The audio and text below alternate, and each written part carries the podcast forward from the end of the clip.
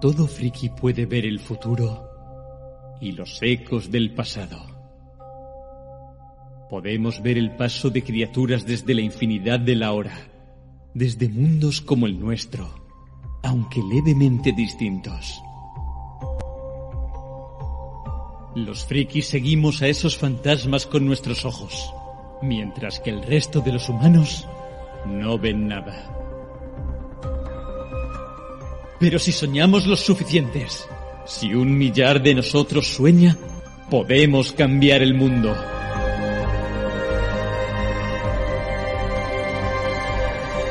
Soñad el mundo. No esta pálida sombra de realidad. Soñad el mundo como es de verdad, donde los frikis seamos reyes y reinas de la creación. Un mundo que gobernemos. Ese es nuestro mensaje. Hello Freaky Podcast, temporada 13.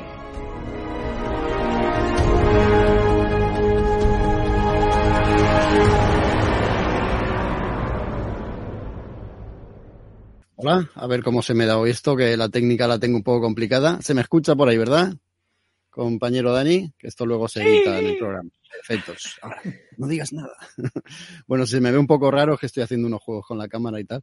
La cuestión es que tengo que dar la bienvenida a todos los que nos estáis siguiendo en directo, a los que nos seguís por YouTube, en, en vídeo, por Twitch, por Facebook, por todos esos sitios y también les doy las gracias y les doy la bienvenida, bienvenidas y bienvenidos a todos los que nos escuchan también por el podcast a través del audio de toda la vida. Estamos aquí para hacer un, parece, parece voy a soltar una homilía, estamos aquí para hacer un nuevo programa, esta vez destinado a las series, el 13 por 12 de Hello Freaky Podcast, en el que vamos a hablar de un montón de series que hemos visto en estos últimos tiempos y de las que os vamos a dar buena cuenta de ello. Para eso no estoy yo solo, yo soy el presentador disfuncional en funciones, soy Jaco. Conmigo tengo por ahí a Dani, que ya lo he mencionado, pues vamos a presentarlo del todo. Daniel Collado, ¿qué tal? Amén, amén, padre Jaco. Aquí estoy, que como mm, estamos haciendo las cosas muy bien en este programa. Por un lado, arrancamos este directo después del partido de la selección, porque no queremos quitarle audiencia a la selección española, por supuesto. Y por otro lado, pues como en Sálvame, me he traído el, el, el tupper de galleta danesa, pues para poder ir picoteando durante el programa. Qué bien pensado está todo. Qué bien pensado. Ah, y- sí, y vamos a hablar de series y esas cosas. Ah, eso, eso es lo último, eso es lo, lo de menos. Por ahí también tenemos a más gente. Hay que presentar a Marta Catalán, que, que regresa. Hola. Estoy viva. Bueno, o eso os hago creer que estoy viva. A lo mejor estoy muerta y estoy aquí.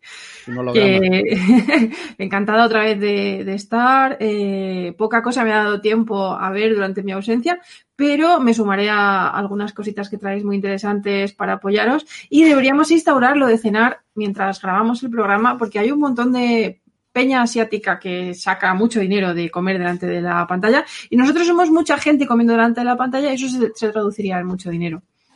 AFMR. Y oye, Por igual ejemplo. algún patrocinador caería. ¿Quién sabe? Que nos patrocine Por ver- a alguien. Por vernos Sí. comer, qué chollo. Doritos. Hay gente con bastante menos glamour que lo hace en televisión en horas de la tarde y tal. Yo no quiero decir nada. Vamos a, a ver, que hay alguien por ahí que sí que tiene glamour. Maite, ¿qué tal?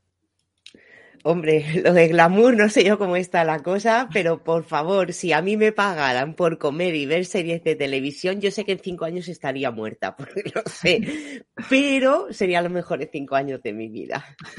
Buenas noches a todos. Hablando de todo un poco. Ay, la educación.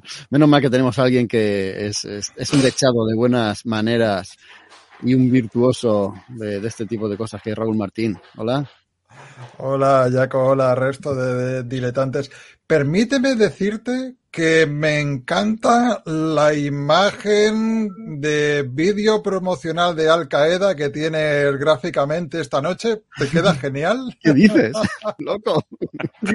Tú no sabes que esto lo registra la CIA. Ma- mañana están tocándome a la puerta.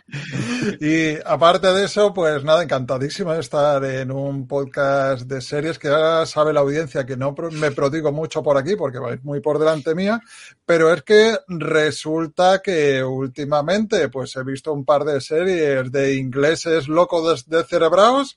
Digo, esto lo tengo que compartir con la gente. Y luego, si da más tiempo, también acabaré con una cosa que no es de un inglés, no es de un borracho que yo sepa, pero sí de un de alguien bastante descerebrado. Bueno, nos dejas ahí con las expectativas muy altas. Qué curiosidad más grande. Vamos a hablar de series, como hemos dicho antes, pero antes una face news que os pilla de sorpresa, pero solo por saber vuestra opinión. Dale, Dani, a, a- a la intro.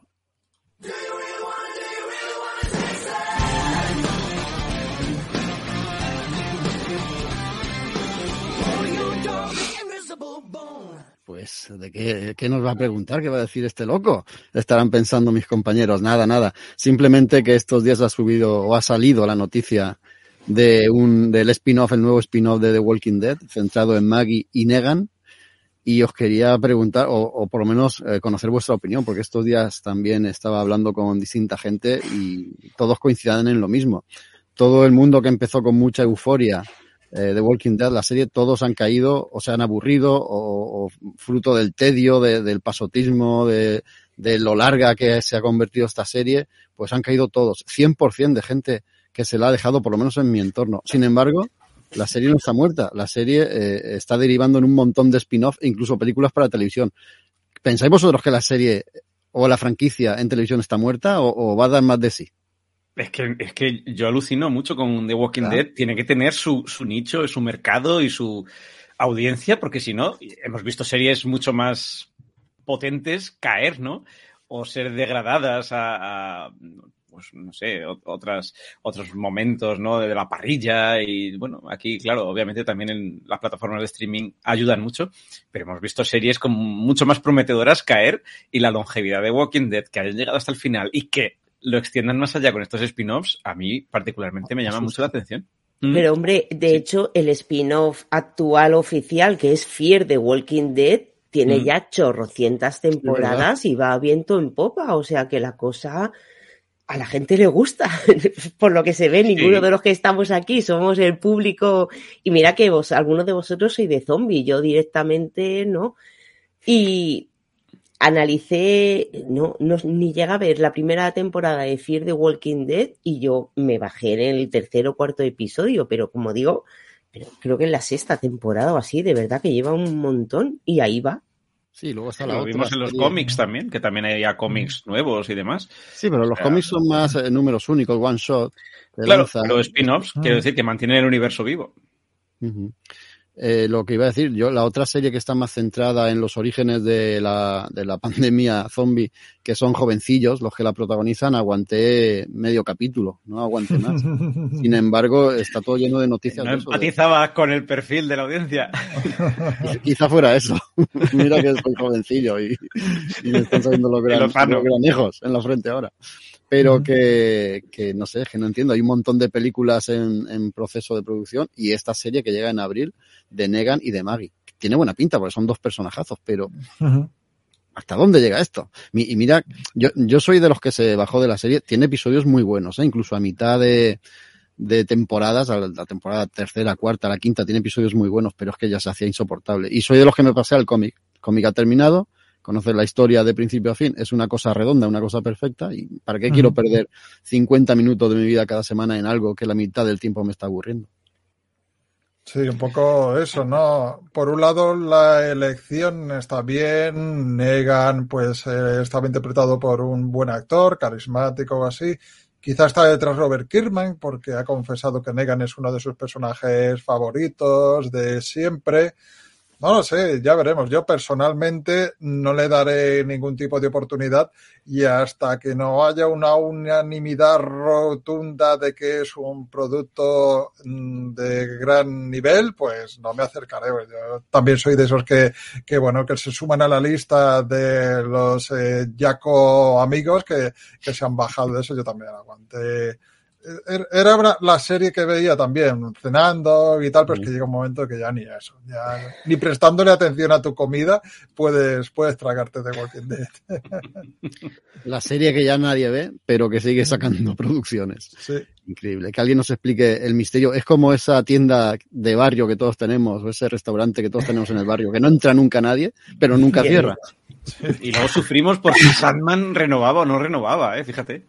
Sí, es verdad. Tremendo.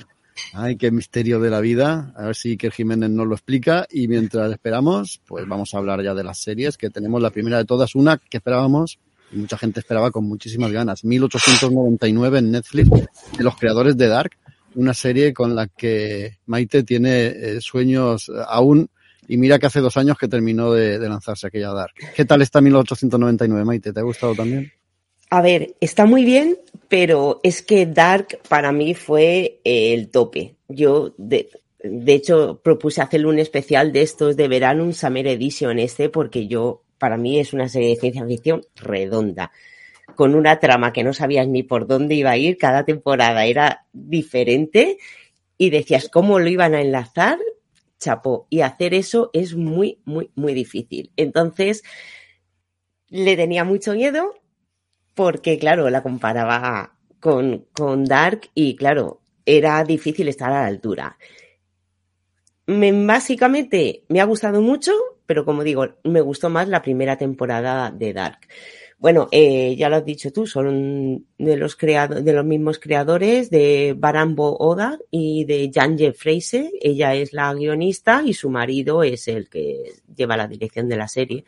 Y trabajan juntos, hicieron los, dos, los dos hicieron Dark y esa también. Está interpretada por un montón de actores y actrices de varios países. Eh, no voy a decir los nombres porque son un montón. Pero sale el español Miguel Bernateu, que salía eh, Marta, en... eh.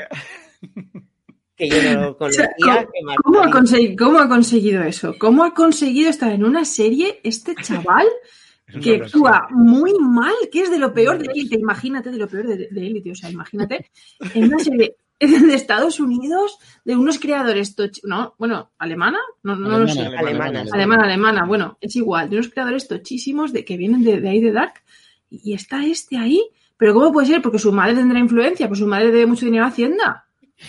¿Cómo? ¿Cómo? Tampoco lo entiendo porque Pero no a la hacienda alemana. Exacto. ya hablaré luego, pero bueno, en español me ha parecido, o sea, Miguel, lo peor, pero lo peor con mucha diferencia. Pero bueno, y también sale Andreas Pietznan, que es el que hacía de Jonas adulto. Estaba el Jonas niño, el Jonas anciano, pues el adulto de Este mola. Jona del futuro. Sí. Bueno, la serie está ambientada en Londres en 1889, por eso del título, del nombre.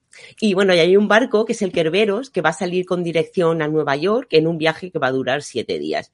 En el barco hay un montón de, de pasajeros de, como digo, de muchísimos países. Tenemos a dos hermanos españoles, que uno de ellos es un cura, una geisha japonesa que viaja con su sirvienta, hay una pareja de recién casados franceses, todos de dinero, de clase social alta, entonces son los pasajeros pero al igual que pasaba, por ejemplo, en Downton Abbey, que veíamos la vida de los ricos y tal, también veíamos la vida del servicio.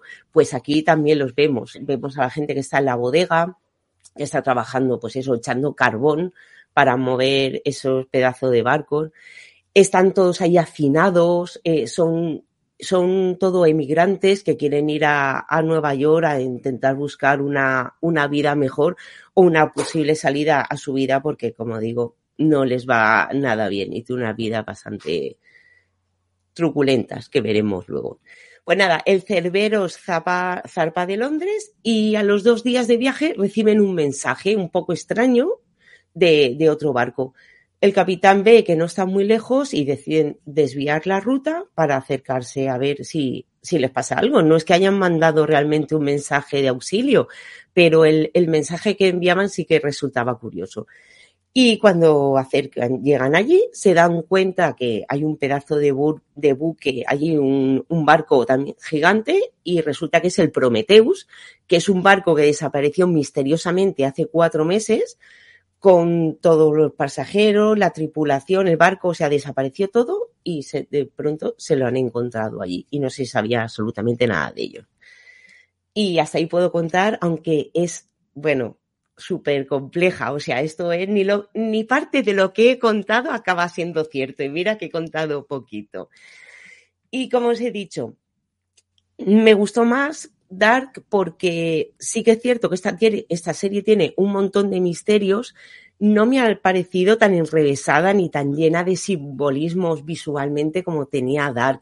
Cuando la gente decía en el grupo de Telegram que hay que verla con papel y boli, me apunté el número de las puertas de, lo, de las habitaciones de los pasajeros. O sea, me apunté un huevo de cosas que luego no han servido para nada. Porque... Maite, tú, tú en vez de la serie parece que estoy haciendo un escape room. Sí, tal cual, Dios mío, Dios mío. Ha dicho, ha dicho por qué en tres escenas. Entonces, no hay, no, a ver, me refiero, no va por ahí, Dani, me refiero, que no sirve No, no, para nada yo- porque yo no es tan enrevesada. Pero hay elementos, o sea, no lo sé, yo te decía como stop porque no sabemos si en temporadas posteriores de momento eh, no, no se sabe, ¿no?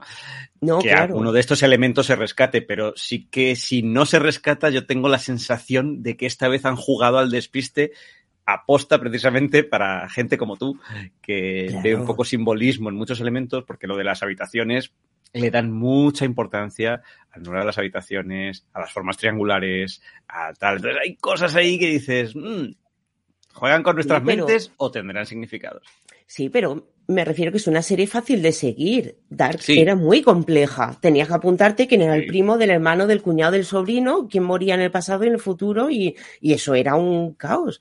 Pero esta serie no, esta serie no es necesario por eso. Es muy enrevesada, tiene mogollón de misterios, es muy pero, coral. pero también. no es una serie que, que sea tan, tan, tan, eh, tan rebuscada como para que te pierdas.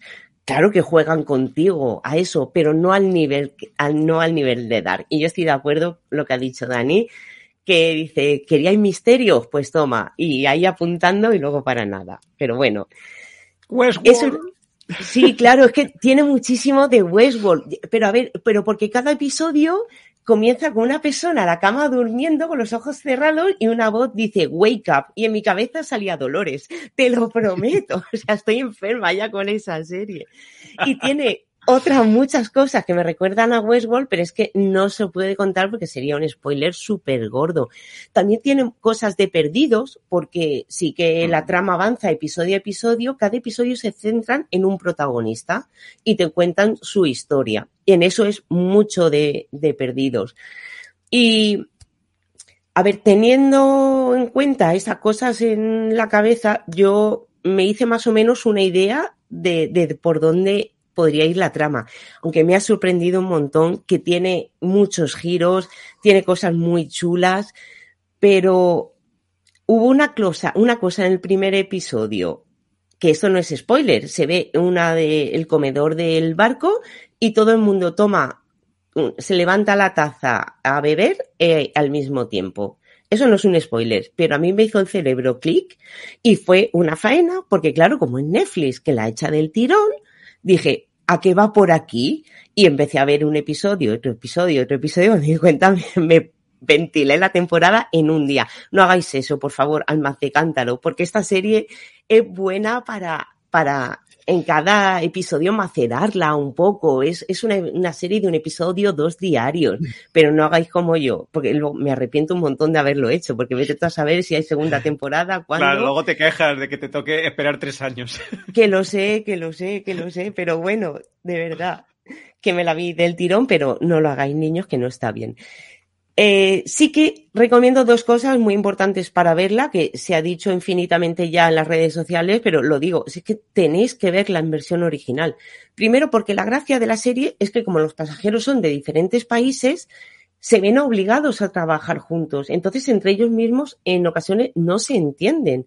Y el idioma es una barrera muy importante y todo eso, claro, si la ves doblada a castellano, no lo sé porque yo directamente la vi en versión original. No sé cómo habrá resultado, pero eh, tiene que res muy poco coherente, no, no tiene que quedar bien. Entonces, por eso os recomiendo que, porque hay uno traduciendo a otro una cosa que acaba de decir. Entonces, en castellano no sé cómo quedaría.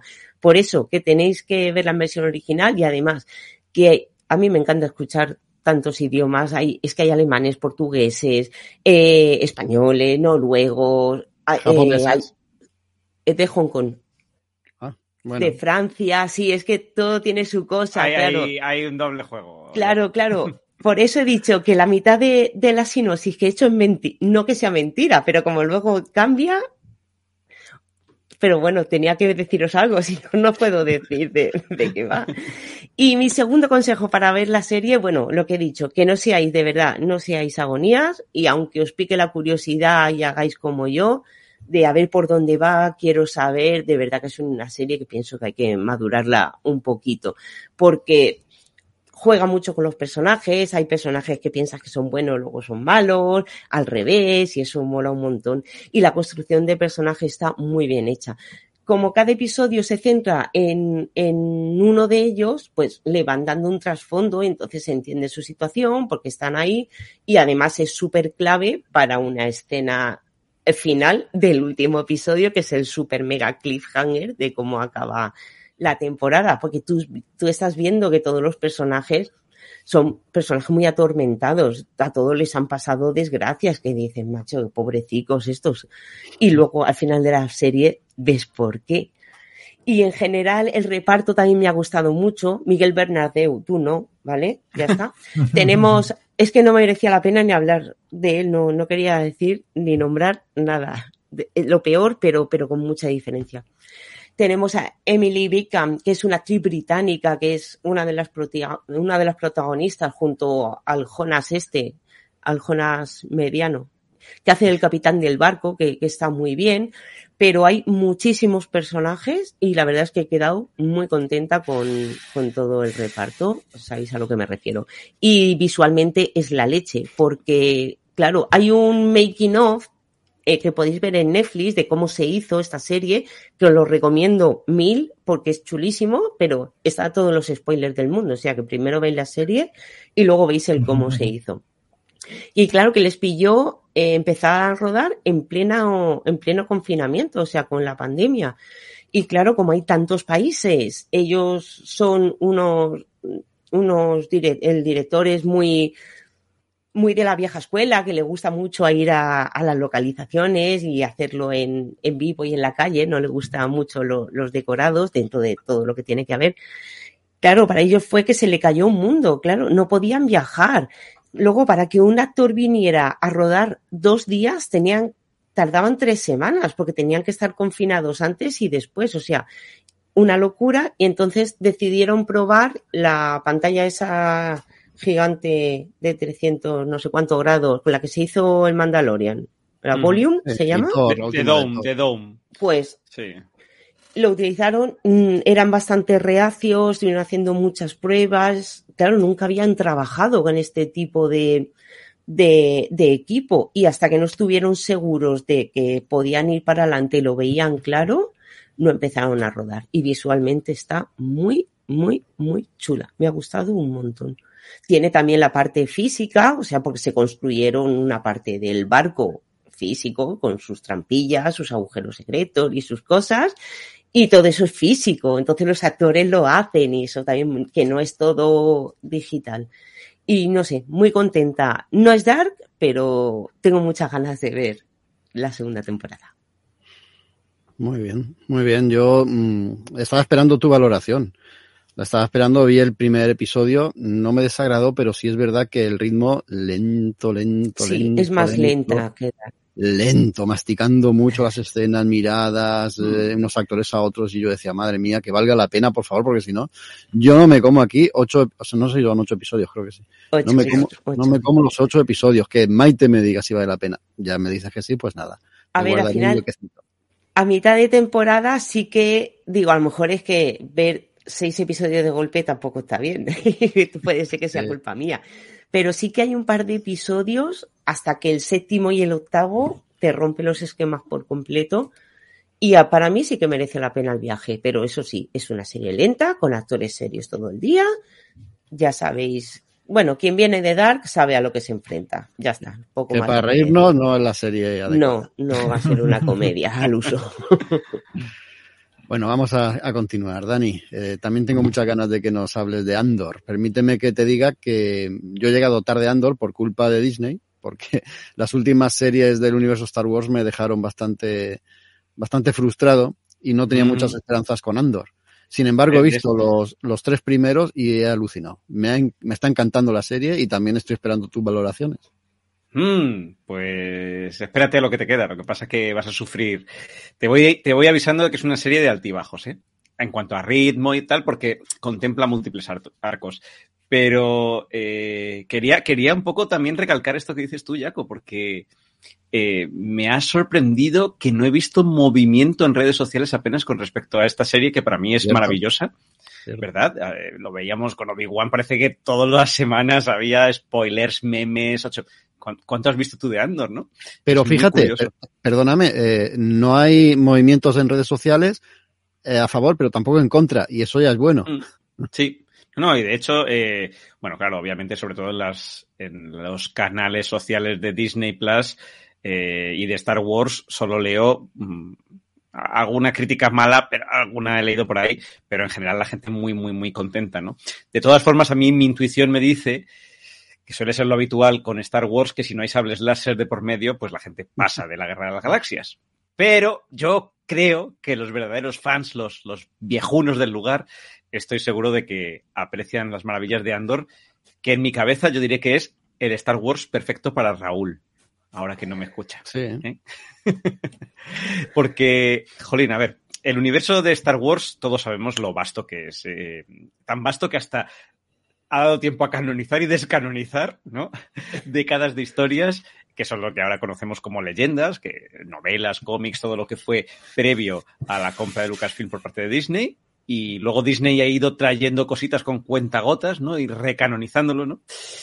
Y bueno, pues hay eso, hay pelis, hay series animadas, hay novelas, hay cómics, hay videojuegos y desde no hace mucho tenemos series de acción real. Como dices tú, Jaco, unas nos gustan más, como el Mandaloriano Niano Niano, otras nos dejaron un poco mm, fríos, como ese libro de Boba Fett, y otras, a mí personalmente, me decepcionaron, como fue el caso de Obi-Wan. Y a ti también, que lo acabas de decir. y, hay que recordar, me gusta echar la vista atrás también, para hablar de Andor, que el universo eh, Star Wars, pues eh, se pasó a la televisión quizá porque el plan que se había orquestado, no sé si Kathleen Kennedy o quién, para, para el cine, pues no terminó de cuajar. Por un lado teníamos esa nueva trilogía que más allá de ser un cebo para las nuevas generaciones, pues resultó un poco desastre por múltiples cuestiones.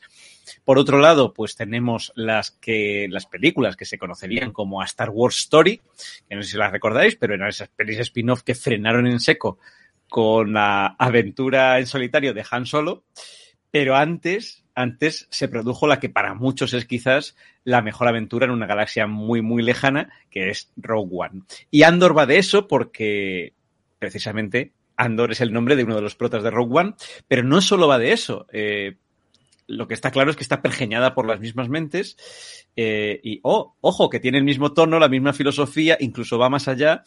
Y el señor Tony Gilroy, hay que decirlo, ese señor que también escribió películas casi todas las de Jason Bourne, Nightcrawler, Michael Clayton. Este señor ha entendido bien que el legado de George Lucas da para mucho, eh, que no todos son Jedi y la fuerza, y que aquí hay chicha, que tenemos un, imperio, que tenemos una resistencia, que tenemos espías, que tenemos luces y sombras, secretos.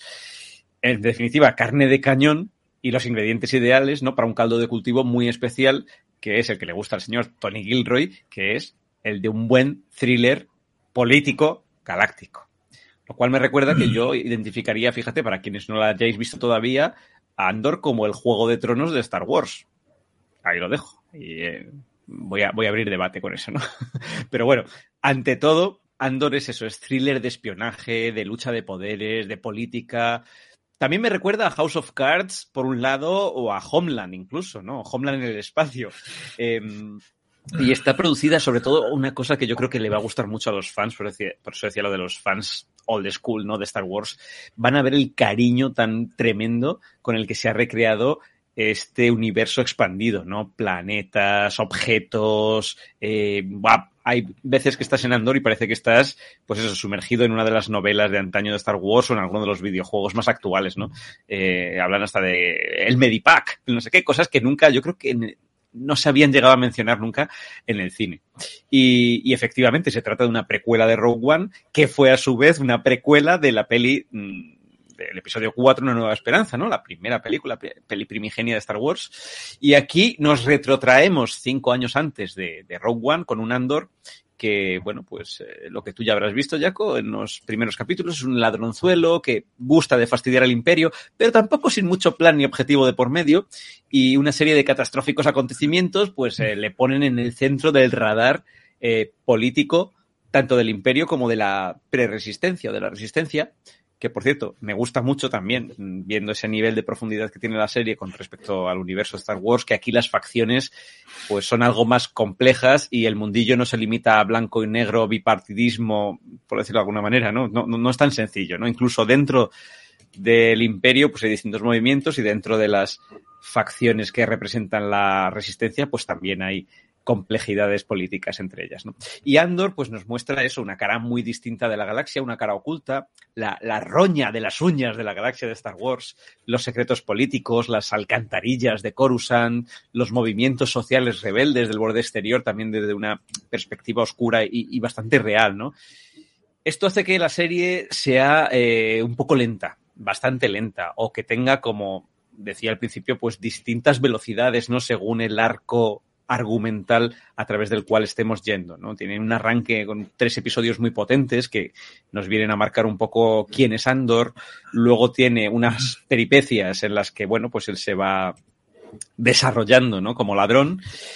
Tiene una penúltima parte, o casi última, que se desarrolla en una prisión. Y bueno, la serie va evolucionando y va creando un cierto carácter muy particular, ¿no?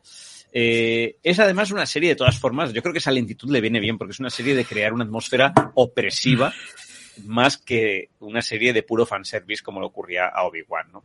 Es una serie que se fue, que se cuece a fuego lento porque se recrea en construir un mundo muy complejo, ¿no? Que, que es verdad también que una vez que pone a funcionar sus engranajes, pues te atrapa. ¿Qué ha pasado? Que mucha gente de la que no, no estoy viendo Andor cuando han llegado a, ojito, el episodio 10, que es un episodio bastante, son 12 episodios, por cierto, pero el 10 es como un pico ahí en la historia que la gente ha dicho, oh Dios mío, qué episodiazo, ¿no? Y, bueno, pues vemos esa evolución del personaje de Diego Luna, que pasa de simple ladrón a rebelde a sueldo, eh, a preso, y poco a poco pues va sintiendo que eh, su deber es hacer algo por la galaxia. Esta evolución tampoco la solemos ver en muchos personajes de Star Wars y la verdad es que se agradece.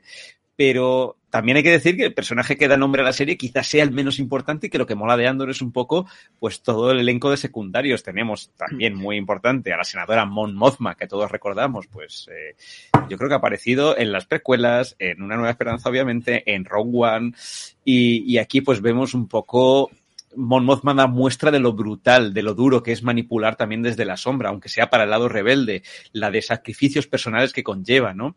Luego tenemos a Dedra Miro, que es, eh, es eh, la chunga del imperio, que nos muestra ese fascismo enraizado que hay en el imperio más frío y calculador que, que he visto yo en Star Wars.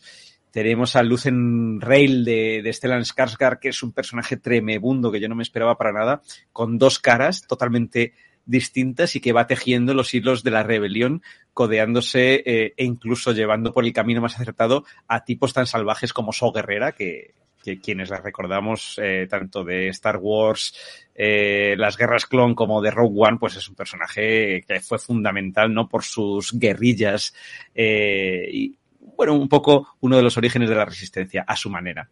Y especial mención también a los episodios transcurridos en esta particular prisión, ¿no? Que, que ocurre más o menos a mitad de serie, que recuerda al mejor THX de, de George Lucas y donde aparece también otro actorazo como es Andy Serkis, que a mí ya sabéis que particularmente me gusta mucho y que lo borda como líder de los curritos de esta, de esta prisión, pues en ese episodio 10 que os digo que, ojito.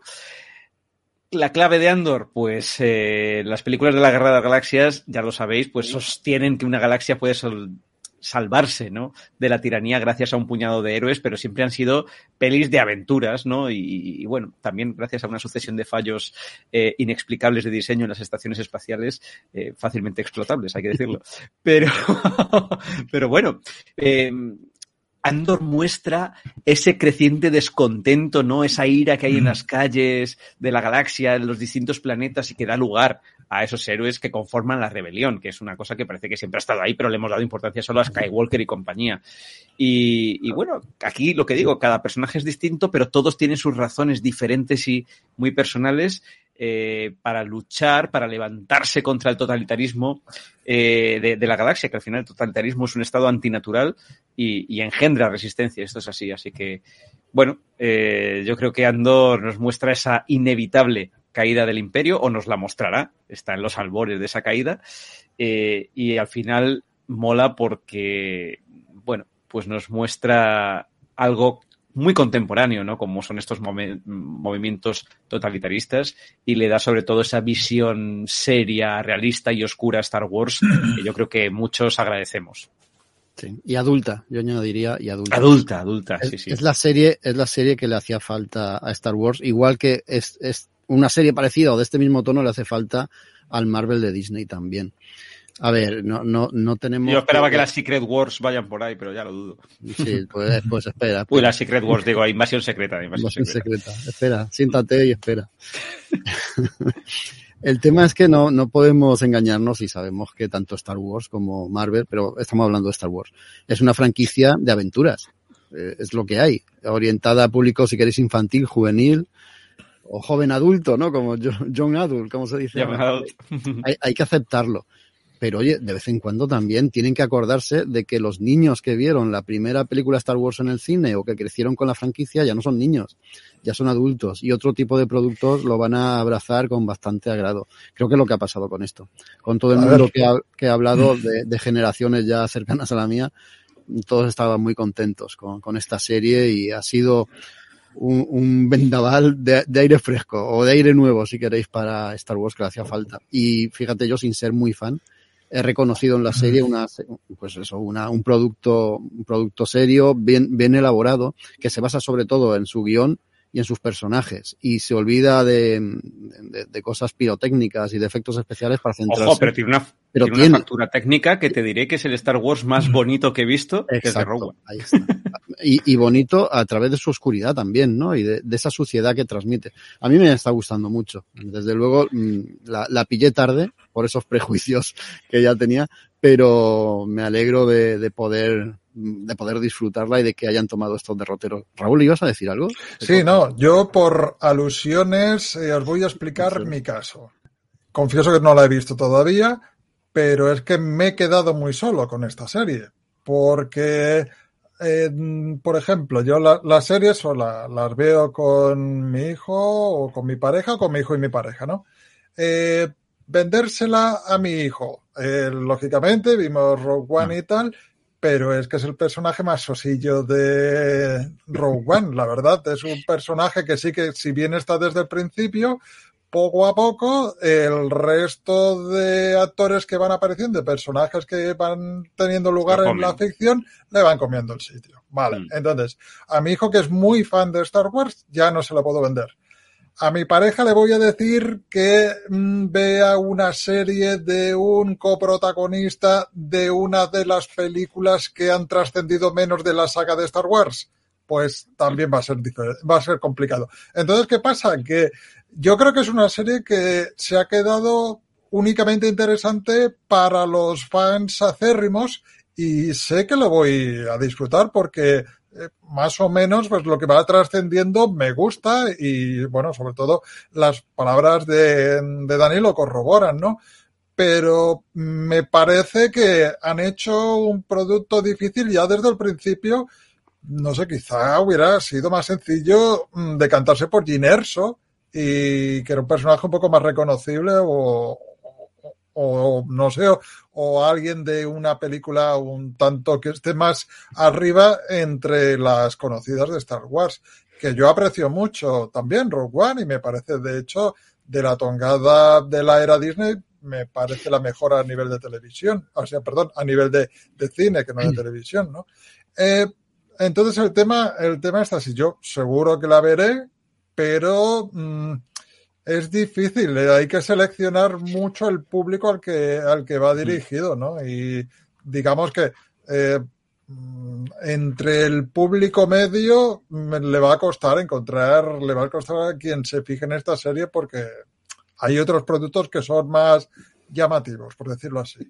Yo estaba preocupado, Mira, ¿eh? yo, yo, estaba preocupado pensando que es la serie, eh, con esto de que no veía comentarios de la gente y demás, digo, a ver si va a ser la serie que crucifique esta y no el libro de Boba Fett, por ejemplo, la serie que crucifique bueno, el, universo, el universo televisivo de Star Wars, ¿no? Pero creo que es verdad que no es asequible para todo el mundo, que hay gente joven, pues lo que os decía, o gente que se ha criado con las precuelas, con los sables láser, con los saltos, con la fuerza, y esto es otra clase de, de- de serie, obviamente. Es una serie para quienes hemos leído las novelas, los cómics, disfrutado de los videojuegos y nos gusta el universo Star Wars y también incluso estamos un poco cansados de Jedi, Sith y Claro. demás parafernalia. Y de hecho ves esos primeros tres episodios que he visto Jaco y no tenías la sensación al principio de que parecía una serie de ciencia ficción distópica, pero Claro. no era ni Star Wars. Exacto, no abusaba o no usaba ese universo tan reconocido para salir adelante. Y esa era una de las cosas que también me gustaron y llamaron la atención. Pero Maite quería decir algo, estaba la pobre ahí levantando la mano como en el cole.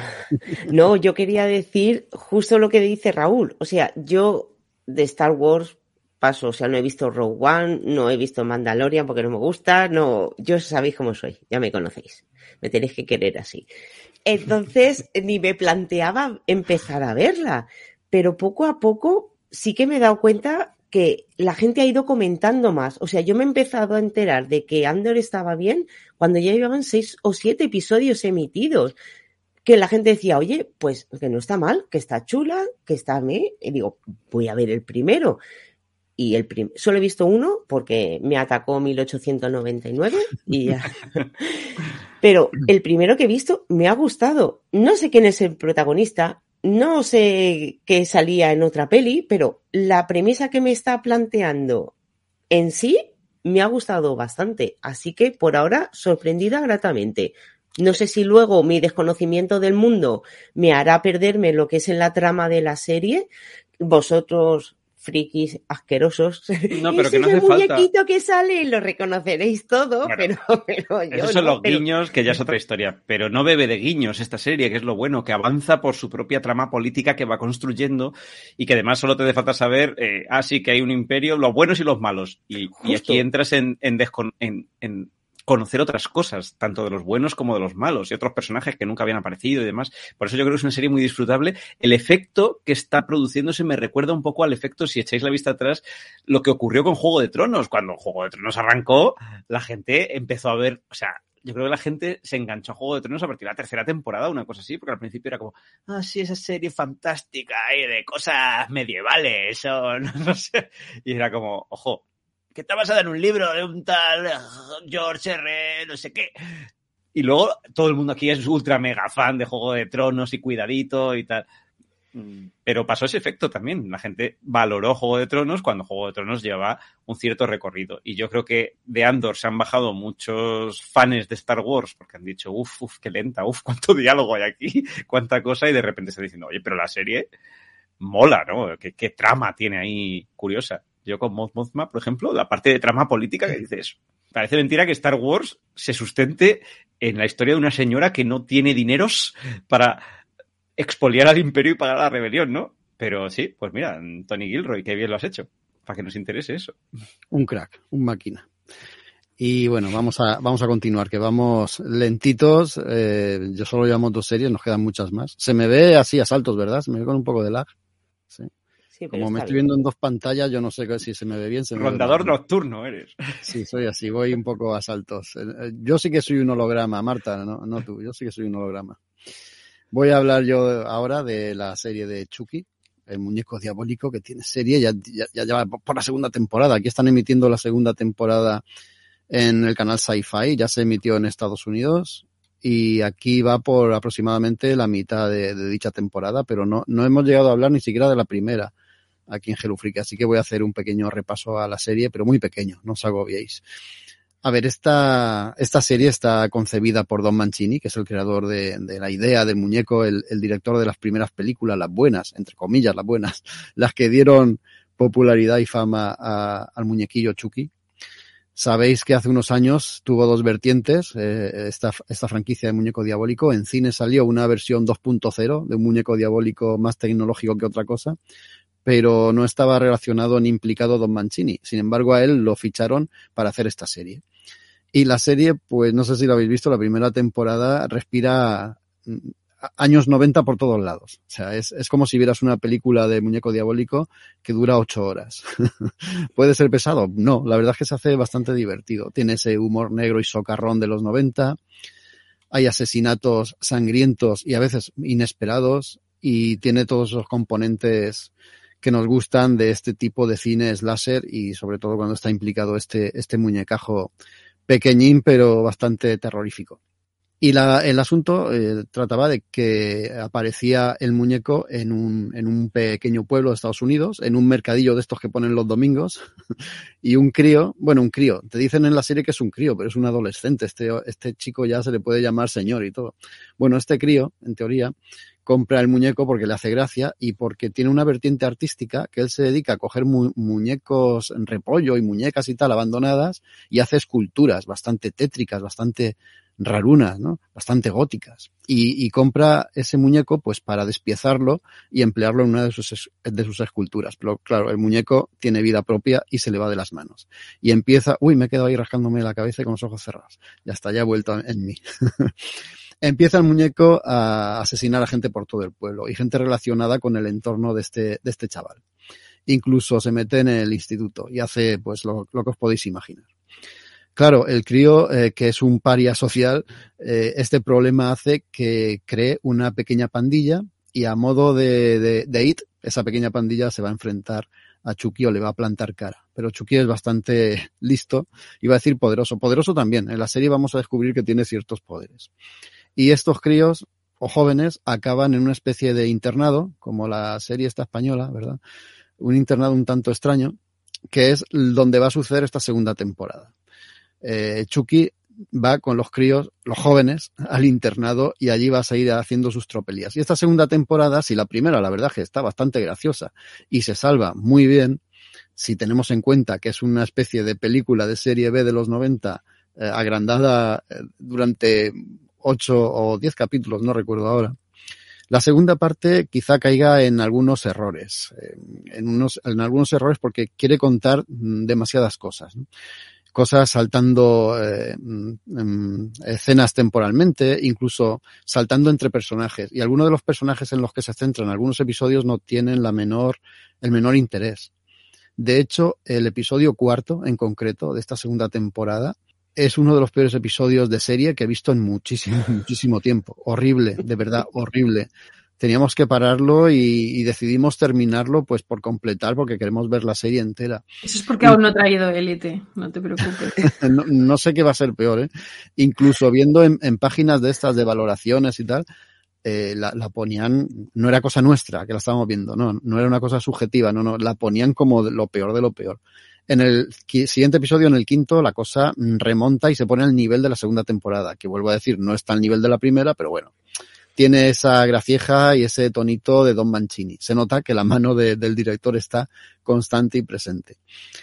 Pero claro, la cosa está muy acotada, ya no tenemos un pueblo entero con toda su gente y con todos sus edificios y sus calles para que Chucky haga de las suyas. Aquí tenemos un edificio, eh, un internado que está herméticamente cerrado, pues no dejan salir a nadie, y la cosa se reduce mucho, se reduce mucho. Y los críos ya no son tan críos. De hecho, estaba ahora mirando el nombre de los actores, que sale una foto aquí, si lo buscáis en Google, y salen los actores con una, fotos de niños, ahora ya no, ya, ya son adultos. La chica que hay de protagonista es, que vamos, es completamente distinta a las fotografías que podéis encontrar por ahí.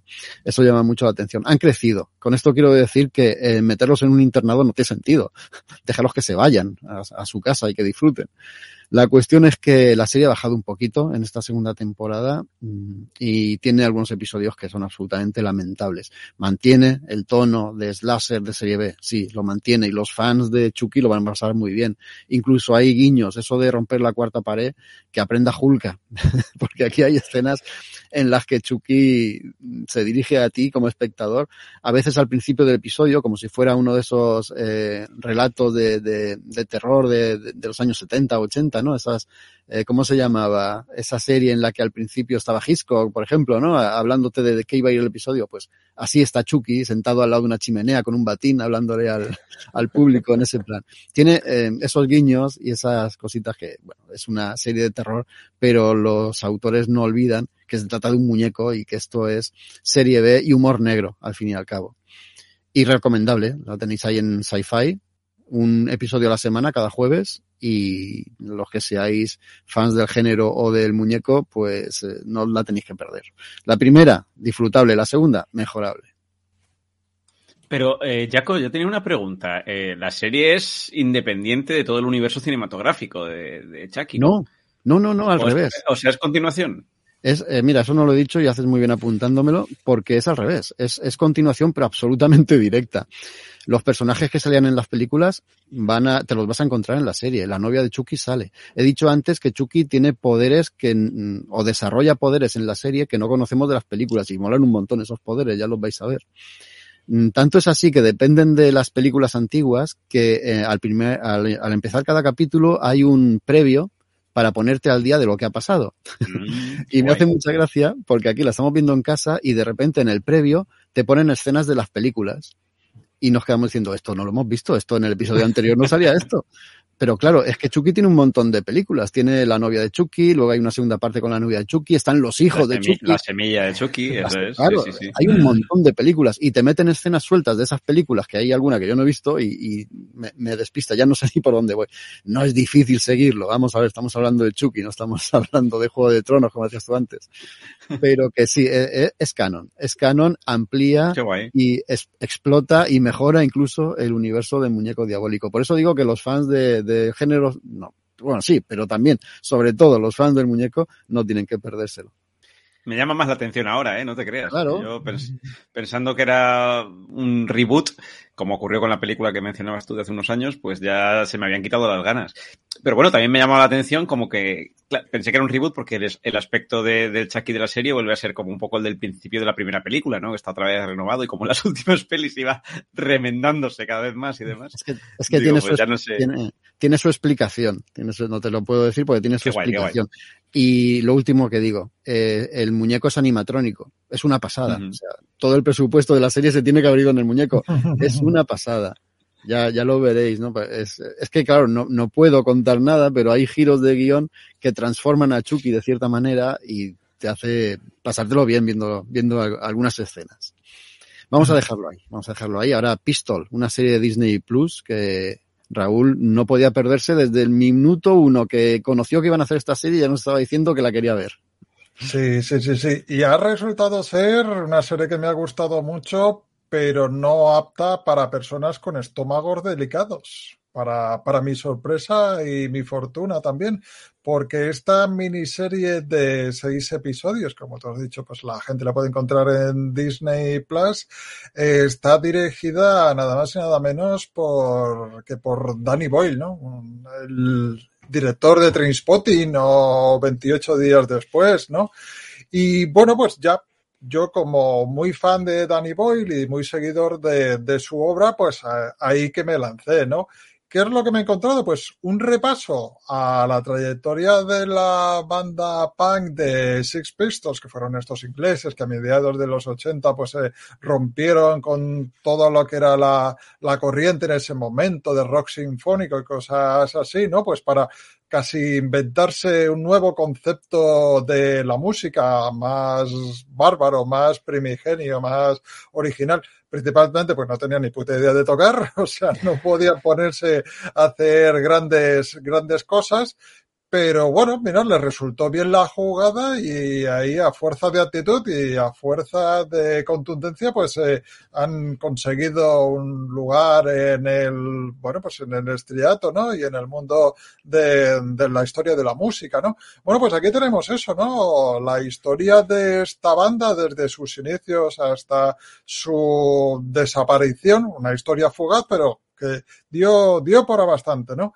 Eh, muy centrada en lo que es el ecosistema de Londres de mediados de, los 70 y de todo el mundillo de, de, la música, ¿no? Aquí vamos a ver eh, críticos musicales, vamos a ver gente eh, del, del, mundo de eso, del mundo de, del disco, del vinilo y tal, y incluso otras eh, figuras eh, célebres de, aquella época, como puede ser Chrissy Hine, la que fuera luego líder de Pretenders, eh, Susie Sioux, que fue también la, la cabecilla de Susie and the Banshees, o Billy Idol, por ejemplo.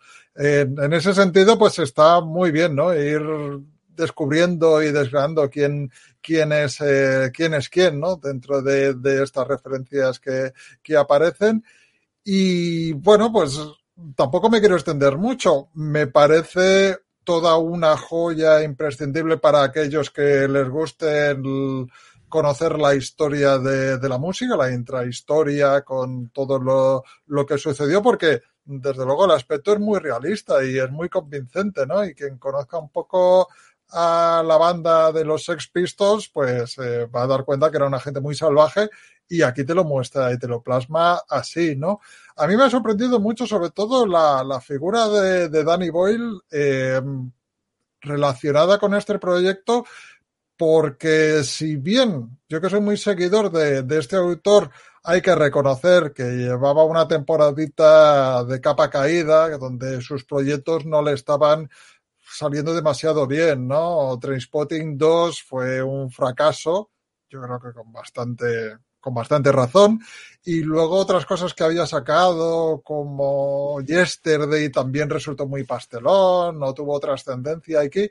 Y sin embargo, parece que, que se ha redimido y que en Pistol volvemos a tener al Danny Boyle más granuja y más iconoclasta, pues desde principios de su carrera, desde las primeras películas que hizo, ¿no? Tumba Abierta o Trainspotting. Volvemos a tener eso, ¿no? Al Danny Boyle desgarrador, tanto visualmente como con el diseño de personajes y eso pues la verdad es que, es que me, ha, me ha encantado.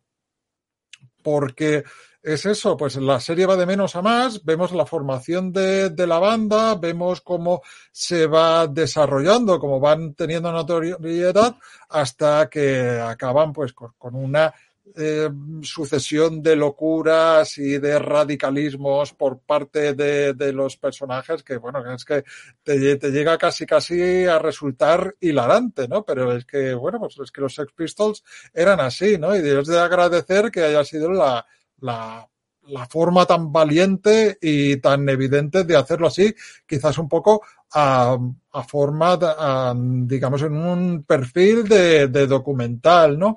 Y aparte de eso, pues decir que no es solo la historia de cuatro o cinco burros haciendo el animal, sino que, bueno, pues eh, gracias al entorno que, que había alrededor de, de los Sex Pistols, pues tenemos un sorprendente discurso anarquista, contestatario, provocador, político, que, que también de eso había, tam, también en, aparte por, por culpa de Malcolm McLaren, ¿no? El que era su, el que fue su, su manager y un poco también el que ideó todo el concepto de, de la banda de los Sex Pistols. En general, pues es una serie que, que, que a mí me ha gustado mucho. Por desgracia, no todos los personajes están tratados con la misma profundidad.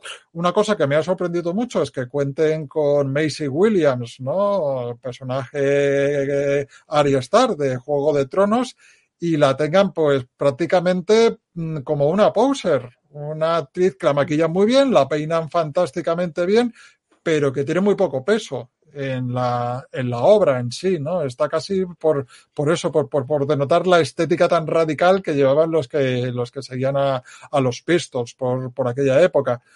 Pero por otro lado, pues tenemos las interpretaciones de todos los actores que encarnan a esta banda que, están sensacional, desde Johnny Rotten a Sid Vicious, el propio Malcolm McLaren, el actor que hace Malcolm McLaren, pues lo, lo hacen genial y en ese sentido está está súper bien. Y luego la sensación que tienes realmente de que eres testigo de cómo nace una banda, cómo va creciendo y cómo llegan, llegan al estrellato, ¿no? Eso, eso es muy, es muy natural, está, está narrado de, de una forma, pues, eh, muy, muy sincera y, y, muy accesible.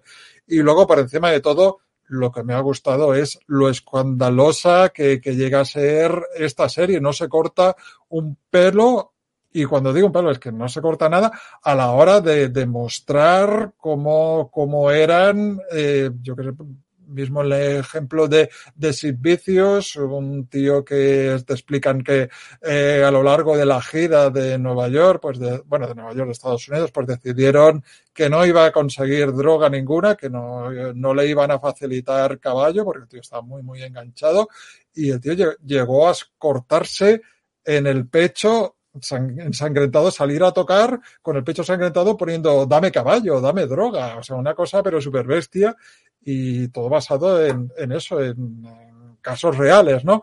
Entonces, lo dicho, a mí me ha encantado.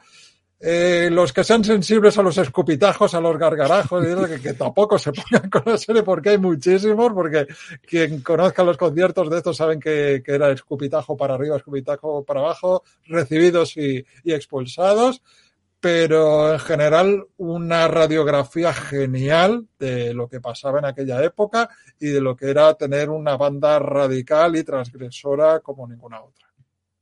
Qué interesante y, que esto lo hagan en, el canal o lo echen, como se, suele decir. En, el Disney, ¿eh? en el Disney más.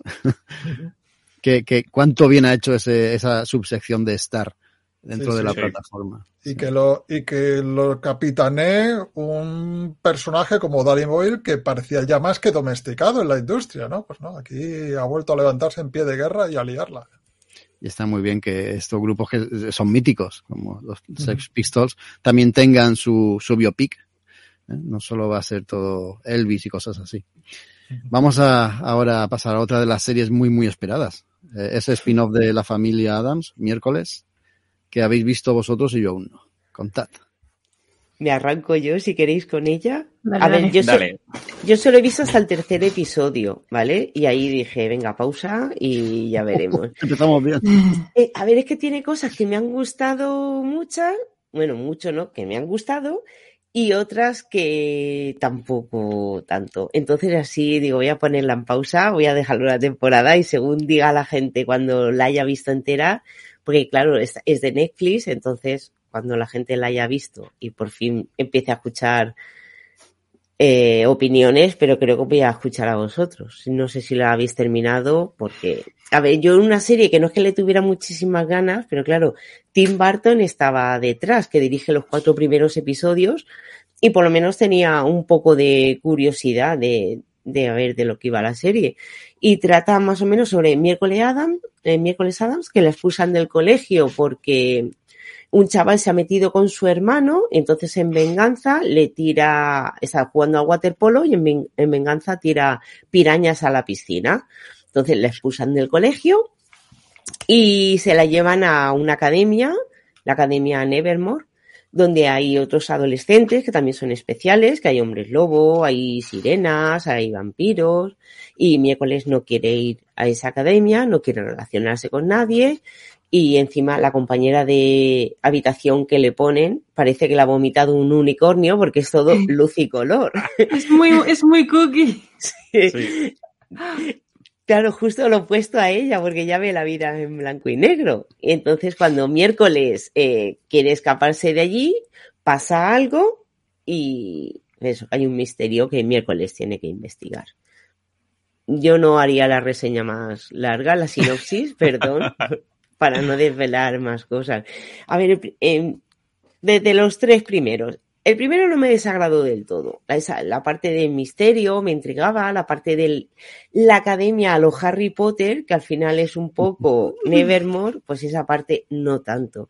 Lo de siempre, la chica rarita que no encaja, su compañera de habitación es justo lo opuesto a ella, para que haya un poco un choque o un aliciente cómico entre las dos la rivalidad esa de que yo soy la más guay de la academia y tú no, todo eso es que me da exactamente igual porque ya me pilla muy mayor. Entonces, pero claro, la parte misteriosa un poco eh, compensaba. Me mola mucho el humor tan el cortante y tan negro que tiene miércoles, pero es que ya en el segundo episodio, creo que es el de la regata, puede ser, que hay una regata en la escuela, mm, entonces miércoles tiene que ir. Ya me daba la impresión de que le iban, entre comillas, dulcificando dentro de lo que es miércoles también, digamos eso. Y yo no sé si es que el derrotero que estaba empezando a tomar que era más parte de academia y menos de, de misterio, ahí es cuando he dicho, me parece que por mi parte ya estaría. No sé si vosotros la habéis Creo, visto. creo que justo por eso he entrado yo completamente. Y Tiene para todos, ¿eh? completamente metida ahí dentro. De hecho, es que a raíz de esta serie os iba a proponer una cosa, luego lo comentamos. Eh, pero, pero sí, esta mezcla entre Harry Potter y Sabrina es lo que me tiene a mí dentro completamente de Nevermore. Yo estoy ahí viviendo con la unicornio y con la otra. Eh, Lo amo todo muchísimo. Cuando hacen la copa esta de la regata, yo estaba en el torneo de los, de los tres magos de Harry Potter completamente. Total. Y además es que la- con las sirenas ahí debajo del agua, y además es que la factura técnica podrían haber hecho algo muy doloroso, ¿no? O sea, yo tenía mucho miedo de miércoles cuando la fueron a, cuando lo iban a estrenar y dije, ya verás tú. Y encima Tim Burton, Tim Burton que no ha hecho nada bueno desde que, desde que salió Sí, preescolar, prácticamente. Y yo dije, lo va, lo va a destrozar. Amo el personaje de miércoles, hasta luego, tal. Y, y ha hecho, ha hecho una, una obra actualizada, llena de huevos de Pascua, de lo que era la familia Adams de los años 90 y 60. El Uy, momento de los en el años que, 30. Sí, el momento en el que entró Cristina Ricci por la, por, en escena, yo chillé en el comedor de mi casa, yo chillando y en mi casa decían, ¿pero qué te pasa? Yo el miércoles, es la miércoles original. De ría. El hecho, el hecho de que salga Gwendolyn Christie también, que la vimos en Juego de Tronos de directora, esta directora gigante, porque no tiene otro nombre, se come la pantalla, pero es que es enorme. Es brutal también, ya yo creo que a los fans de la fantasía también nos ha, nos ha tenido ahí. Y, y no solamente es miércoles que, que llena, Jenna Ortega lo hace, tiene mucho carisma, lo hace bien. Sigo prefiriendo a la miércoles de Cristina Ricci, pero bueno, Jenna Ortega está muy bien. Es más, los personajes que la rodean a ella, cómo los han caracterizado, esto de que haya hombres lobos, sirenas, vampiros, es dame- dámelo todo, o sea, es todo lo que puedo que- querer en, en un mundo adolescente de fantasía, de ciencia ficción y visualmente está muy burro. Tim Burton, creo que dirige los cuatro primeros, ha estado muy acertado para mí, no se ha ido a lo histriónico como se iba, como se ha ido en muchas otras últimas producciones y tampoco se ha quedado en algo muy, muy Netflix, ¿no? Muy, muy light así visualmente. Para mí llama la atención en ese, en ese aspecto y también, por ejemplo, en el tema de la banda sonora. Cada vez que miércoles se pone con el cello ahí a tocar Nothing Else Matters y, y todas estas así versiones, reversiones que han hecho de, de canciones pop y rock, Parecía lo Bridgerton eso. Oh, estoy, estoy engoriladísima con esta serie. No la he terminado. A lo mejor luego el final es un bluff. Pero de momento me tienen completamente. Sí, yo creo que es un acierto muy grande. Y Maite, quizá te has quedado en el punto, bueno, somos perfiles distintos, ¿no? Maite, Marta y yo. Pero yo me acerco más a, a Marta, obviamente, a mí el mundo académico. los chicos. Disney. Somos dos chicos Disney y, y Potterheads, entonces es verdad que Nevermore está muy pensado para eso también. Hay que resaltar la influencia brutal, se nota, de Alfred Coke y de Miles Miller, que eh, no podemos olvidarnos que estos señores, entre otros trabajos, fueron los padres y creadores, pues por un lado del mejor Spider-Man en cine, que es el- son los guionistas de Spider-Man 2, pero sobre todo fueron quienes crearon todo el universo de Smallville. Entonces ellos se manejan muy bien con la adolescencia y con adolescentes muy particulares, ¿no? Eh, Tim Burton, yo estaba como tú, Marta, yo tenía miedo, ¿no? De a ver por dónde nos lleva Tim Burton su versión o su visión, ¿no? De los Adams, que ya digo que, que porras, que nosotros a lo mejor nos hemos quedado siempre con las películas de los 90, ahora hay otra serie de películas animadas, ha habido distintos reboots de series de animación, pero hay que recordar que esto viene de tiras gráficas de los años 30, eh, mostrando un poco la decadencia de, de mm, pues de los Estados Unidos, ¿no? Con esa familia eh, adinerada, pero que tiraba por tierra cualquier cuestión, ¿no? Relacionada con, con la, pues bueno, con una serie de elementos sociales que se ve bastante bien reflejada en lo poco que, poco pero impactante que aparece la familia Adams en, en esta serie, que al final la serie tiene el nombre de miércoles porque el personaje importante es, es ella. Y claro, por un lado, Gina Ortega, es verdad, no es eh, la miércoles de la Richie, es, es, es otra miércoles más, eh, más de 16 años. Eh, además, la serie, pues, pese a todos los tintes góticos y elementos oscuros que pueda tener, está ambientada en la actual actualidad, ¿no? Con, con chavales, pues, con sus redes sociales, sus móviles y tal. Y, y esto lo han jugado bastante bien, a pesar de lo, de lo que pueda aparentar. Eh, pero a mí me ha fascinado precisamente el personaje de, de, de, miércoles, por un lado, por su capacidad detectivesca, que lo hace muy divertido, por su perfil casi de Agatha Christie, ¿no? De novelista de terror. De hecho, la Es, eh, cita, ¿no? A Agatha Christie en algún capítulo. cita, cita a Agatha Christie, cita a, mm, a Mary Shelley, que dice que su, es su heroína y a la par eh, es como su archienemiga, ¿no? Su némesis, dice, porque claro, escribió Frankenstein con 19 años. Dice, me quedan dos días, y- o sea, dos años y 364 días, ¿no? Para alcanzarla. Tiene elementos muy bonitos, muy cuidados. Eh, pero luego tiene eso, que el personaje de, de miércoles le han dado un trasfondo psicológico. De hecho, ella incluso va a terapia y demás y la humanizan en el sentido de que es una persona incapaz de expresar sus sentimientos, de conectar con los demás, a diferencia, por ejemplo, pues de su compañera Inet, que es lo que decís, es, es como el, el super eh, unicornio cookie, ¿no? Que todo lo saca fuera y sin embargo Inet tiene otras cosas, o sea, quizá por expresar tanto, luego tiene otra serie de incapacidades personales y luego está la popular de la escuela, eh, Bianca, que lo digo porque ha dicho Maite, tacatá, pero Maite, es que según evoluciona la serie, todo ese elenco de personajes, y aunque jugamos en esta ambientación que crean Coke y Miller, que se manejan muy bien en el mundo de los institutos y cada, cada episodio es el baile, el día de los padres, la fiesta de no sé qué, la regata Pou, el, siempre hay como un evento, ¿no? Que Mátame, "Jolín, camión. en una semana que agotados tienen que estar niños y profesores por todas las cosas que pasan. El, el claustro está hecho polvo. Eh, pero, pero se manejan muy bien porque va habiendo una evolución de todos esos personajes que a mí al principio también me cansaban, ¿no? Decir, ah, venga, el típico elenco, venga, la popular, el, el noviete, el no sé cuánto, el otro. Pero todo tiene su sentido y la evolución de estos personajes, eh, jolín, pues enriquece mucho la serie que al final no solo miércoles es, es, digamos, pieza fundamental que también me hubiese cansado si todo hubiese girado en torno a ella, ¿no? A mí me, me, ha, me ha sorprendido y me ha gustado muchísimo. La verdad es que es una serie para, para tener en cuenta. Y ojo, que aunque sea juvenil, tiene algún momento gore también que, que es de agradecer. 2 Muy a bien. 1, ganáis vosotros. Pero Continúa, así- continúa la Mighty. No te decepcionará. no bueno, no lo sé porque no la he terminado, estoy mintiendo. Bueno, la apuntamos de todas formas porque las valoraciones no han sido para na- nada negativas. No sé si va a pasar lo mismo con la que viene ahora, Marta, la última temporada de Élite. Mira, estaba entre élite, entre traer élite y jóvenes altezas. Pero, pero esto es más, es más actual y digo, vamos a reseñarlo para advertir a la gente y que, la- y que se, a- se ahorren el tiempo y no la vean directamente. Eh, estoy un poco alineada ahí con Paco León, que creo que hizo unos comentarios un poquito polémicos ¿no? sobre élite. Creo que, creo que directamente dijo en un programa de radio que era un mojón y hubo ahí una polémica entre. Sí, sí, lo dijo así. Y hubo una, una polémica entre los creadores de élite, como es normal, y Paco León. Los creadores de élite sostenían que Paco León les miraba en la entrega de unos premios como si tuvieran chinches, que pensaba que ellos le, le caían mal, pero no, que al final era que consideraba que la serie era un mojón, que se alegraban de que no fuera nada personal. También Paco León, déjalo correr, quiero decir. Pero bueno, temas aparte, esta sexta temporada, sexta ya, o sea, sexta ya han renovado para una séptima. ¿Por qué? ¿Qué les pasa? Y la séptima más es que la veré y la traeré, por cierto. Pues esta Aviso. sexta, aviso, esta sexta, esta sexta temporada ya no cuenta con nadie del elenco de la primera temporada. O sea, es que hasta ellos se han ido. Hasta Bernardo ha llegado a, a- a una serie de los creadores de, de Dark.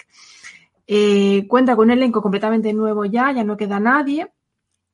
Y bueno, nos sitúa un poco en lo mismo. Eh, no me acuerdo de lo que trataba la anterior temporada, porque pasó por mi mente como, como un borrón. Se sigue situando en el Instituto Este de las Encinas, que es como de gente mega rica. Y lo han llenado de actores influencers muchísimo, lo que es ya el elenco. Y nos adentra un poco esta vez, creo, en la realidad trans.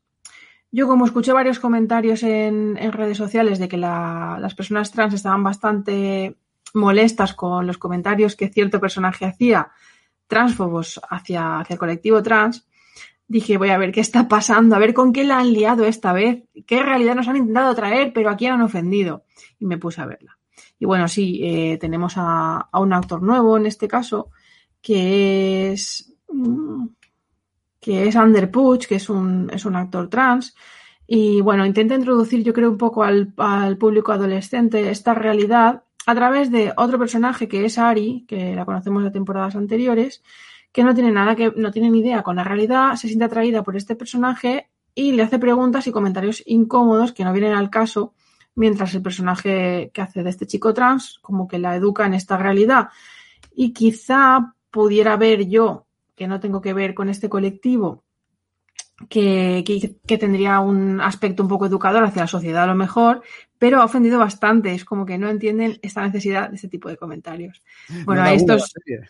No da una, bueno, yo no, lo, la vi y realmente no lo vi tan ofensivo, pero claro, al final también hay que escuchar a quién ofende. Si está ofendiendo al colectivo, pues quizás sea por algo. No, a mí no me ofende porque no soy un colectivo vulnerable en este caso. Pero, pero bueno, entonces está interesante en el, en el aspecto de que trata esta realidad por, por primera vez en la serie. Más allá de eso, os la podéis ahorrar, poneros miércoles, poneros la de los Sex Pistols, la que queráis, ya está. Pero bueno, yo como, como persona comprometida con la causa que tiene que ver todas las tramas adolescentes que sacan en plataformas para traerosla, traeroslas aquí, aunque os dé igual, pues la, he hecho el esfuerzo y, y me he tragado las horas de metraje de esta serie. Y volveré con la séptima. Yo To- estoy seguro. Todo sea por el especial, ¿eh, Marta? Uy, Ay, perdonad, sí. Yo, yo estoy seguro que hablo en nombre de todos, del equipo y de los oyentes, y agradecemos tu sacrificio, Marta, en, honor y en bien de la causa. Además, os, os quería proponer que llamemos a estas series, cuando son tan malas, tan malas, de una forma concreta, acordándome mucho de Lelutier, cuando hablaban de una serie, mira, eh, Raúl, una serie de tiros, de disparos, de policía que se infiltra en, en situaciones muy, muy complicadas. La serie se llamaba Deber Imposible y era tan mala que la rebautizaron como Imposible de ver. Si queréis la llamamos así a partir de ahora porque me parece que Élite es imposible de ver, ¿no? Yo me, me presto voluntaria a este, a este cargo de investigación, no pasa nada, sufriré por vosotros y así luego os lo cuento. pero ahí sigue como Walking Dead. Claro, Ahí claro. sí, tío, y la siguen renovando, increíble. Pero es porque la vemos todos, gente como yo. Decimos que no, yo creo que la cosa está ahí, ¿no? Que la gente dice, no, yo no, Walking Dead, Élite, que va, esas cosas no se ven y las ven. Sí, es como el hecho- Sálvame, 20 años lleva ahí el programa. Lo quitaron y lo volvieron a poner, por algo será. Eh, cuando has dicho, Marta, sexta temporada, he pensado como Dani en Walking Dead. Digo, mira, o- otra que nadie ve, pero que sigue más longeva que nunca. Y en el caso de Walking Dead, que son muertos, pues tiene más intriga. Pero bueno, ahí, ahí, es que Élite no lleva seis años, es que son seis temporadas en hay menos, ¿no? Porque Élite que tiene. claro, la- en abril, que yo estaba enferma, sacaron la, la quinta. Y dije, voy a verla. Y creo, y creo, claro, o sea, yo creo que estaba obnu- obnubilada por la enfermedad y no me enteré mucho, pero no era la enfermedad, era la serie. La serie era la enfermedad. Entonces no hace ni medio año que sacaron la anterior. La séptima, pues de aquí a después de Navidad, os la traigo. Y luego Maite esperando tres años para otras series. Ay, qué pena. Mm. Hay que ver Élite, Maite. Va a ser que no. Vamos a pasar a la siguiente. Vamos a, a hablar de animación, Dani, que tú no traes hoy animación, pues la tengo que traer yo. Tengo Y que además no me ha dado que- tiempo a ver esta que, que- que traes tú y me Oh. gustó tantísimo la primera parte que la han llamado segunda parte, no temporada. Así que haremos caso, que estoy deseando escucharte. Y a mí me pasaba como a ti te pasará seguramente. La primera temporada, o la primera parte, yo voy a llamar la temporada. La primera temporada me gustó muchísimo y pensaba, uy, a ver qué hacen en esta segunda. Pues Dani, tengo que decirte que no es como la primera. Es mejor. Mm. Ah. Es mejor. Sí, hombre, Qué es guay. que eso- esos prejuicios eh, que tenía en este caso eh, no, no tenían mucho sentido porque ya sabes quién está detrás, ¿no? El creador de, de mm, Gra- Gravity Falls, el señor Ujú. Shion Takeuchi. Sí, que se ha, se ha soltado, se ha soltado. Ha dicho, me voy de Disney y me suelto. Y ha hecho muy bien, ha hecho muy bien. ¿De qué va Ultra Secretos? Para los que no escucharon aquel programa del que ya hablábamos de la serie y no la conozca. Pues tiene una premisa la más de interesante. Imaginaos un mundo en el que todas las conspiranoias existen, todas son verdad. Hay una, una, una organización gubernamental que se encarga de controlar esas conspiranoias, a veces también de crearlas y a veces también de ocultarlas, dependiendo del caso, ¿no? Están para todo. Se llama Cognito Inc., que al revés, incógnito. Está muy bien la localización de, de, estas cosas, está muy bien. Y en esta segunda temporada, pues seguimos con los mismos personajes, con Regan y todo el cuerpo, digamos, dirigente de Cognito Inc., con su padre, que está dirigiendo la empresa de una manera bastante negligente, y ellos tienen que salvarle el culo literalmente en ocasiones. Y pues en esta segunda temporada ampliamos mucho más ese pequeño y loco universo de ultrasecretos. Vamos a conocer también a, o a conocer más a otras organizaciones secretas como los Illuminati, a los reptilianos, que aquí también existen, vamos a vamos a reírnos un montón, sobre todo por porque disparan a dar, pero es que contra todo. O sea, es, creo que no se salva nada ni nadie en esta segunda temporada. Y da igual que sean conspiranoias o, o, conspiranoicos, da igual, ya lo verás, Dani, ya lo veréis. No se cortan un pelo porque son también bastante ácidos y bastante directos. Y yo quiero deciros que el primer capítulo, estando muy bien, es el peor de todos. A partir del segundo la cosa se dispara y es un no parar de reír por lo cafres y la mala leche que tienen. El segundo capítulo, de verdad, me gustaría contároslo y haceros spoiler. Me gustaría muchísimo porque desde eh, los primeros minutos aparece un, un cameo. Son dibujos animados, ¿vale? Pero es un cameo de un de un actor de Hollywood que os vais a quedar completamente en shock. Pero es que de lo que va ese episodio, que tampoco puedo decirlo, por supuesto, es una conspiranoia que habréis oído por ahí, o, una especie de esa conspiranoia que habéis oído, que la vais a identificar enseguida y que os va a hacer un montón de risa, os va a hacer un montón de gracia. Eh, luego, los siguientes capítulos, es que, eh, ¿a cuál mejor? Es que hay de todo, incluso en uno se atreven a meterse con la Iglesia, con el Vaticano, con este Papa comunista que tenemos, que por su culpa está cayendo el número de creyentes y or organizan un plan para que suba el número de creyentes y se les va completamente de las manos. Profundiza en personajes como Reagan, Reagan por fin tiene una relación, ya, ya verás. Con, con un humano. No con, con un robot. y en todos esos personajes que están alrededor de Reagan, que, que, bueno, le hacen de secundarios, pero en muchas ocasiones toman protagonismo y te lo pasas la mar de bien con ellos. Serie con un humor muy inteligente, de verdad. Eh, en este mundo, hablo del mundo real en el que estamos todos, de redes sociales y tal, que estamos todos tan locos, que nos llegan tantas fake news, que están las conspiraciones y las conspiranoias a la orden del día, esta serie da en el clavo y es la serie necesaria para reírte de todas ellas y para darte cuenta de lo imbéciles que, que, que llegamos a ser nosotros todos y, y, sobre todo esa gente anónima que está por ahí en redes sociales y en internet diciendo las gilipolleces más increíbles y que muchos de ellos se las creen. Es que tienen para todo, de verdad. Desde los terraplanistas hasta los que asaltaron ahí el Capitolio, para todo Quisque. Muy recomendable, ¿eh? Diez capítulos de, dibujitos, sí, de dibujitos, pero no son para niños. Aquí sueltan tacos, eh, eh, explícitamente sexuales, explícitamente agresivos, sangrientos, hay de todo. Así que, si queréis pasar un buen ratito, aquí, aquí la tenéis. Ultra Secretos en Netflix. Esta cae esta semana. Vamos. Eh, ya te digo, tiene que caer. Y en, además, en cuanto enlaces del segundo y el tercero, no, no vas a poder dejarlo porque es. es ya un... me conozco. Me pasó con la primera, ¿eh? que me lancé ya. un poco de cabeza sabiendo quién estaba detrás y luego porque al final, dentro de este, digamos, submundo de la animación adulta, ¿no? Donde, pues si te gusta eh, Solar Opposites, eh, Ricky Morty, eh, tal, pues decías, bueno, debe de ir por el mismo lado, pero tiene un punto tiene un punto, lo que dices tú, mucho más inteligente, curiosamente. De otra manera, ¿no?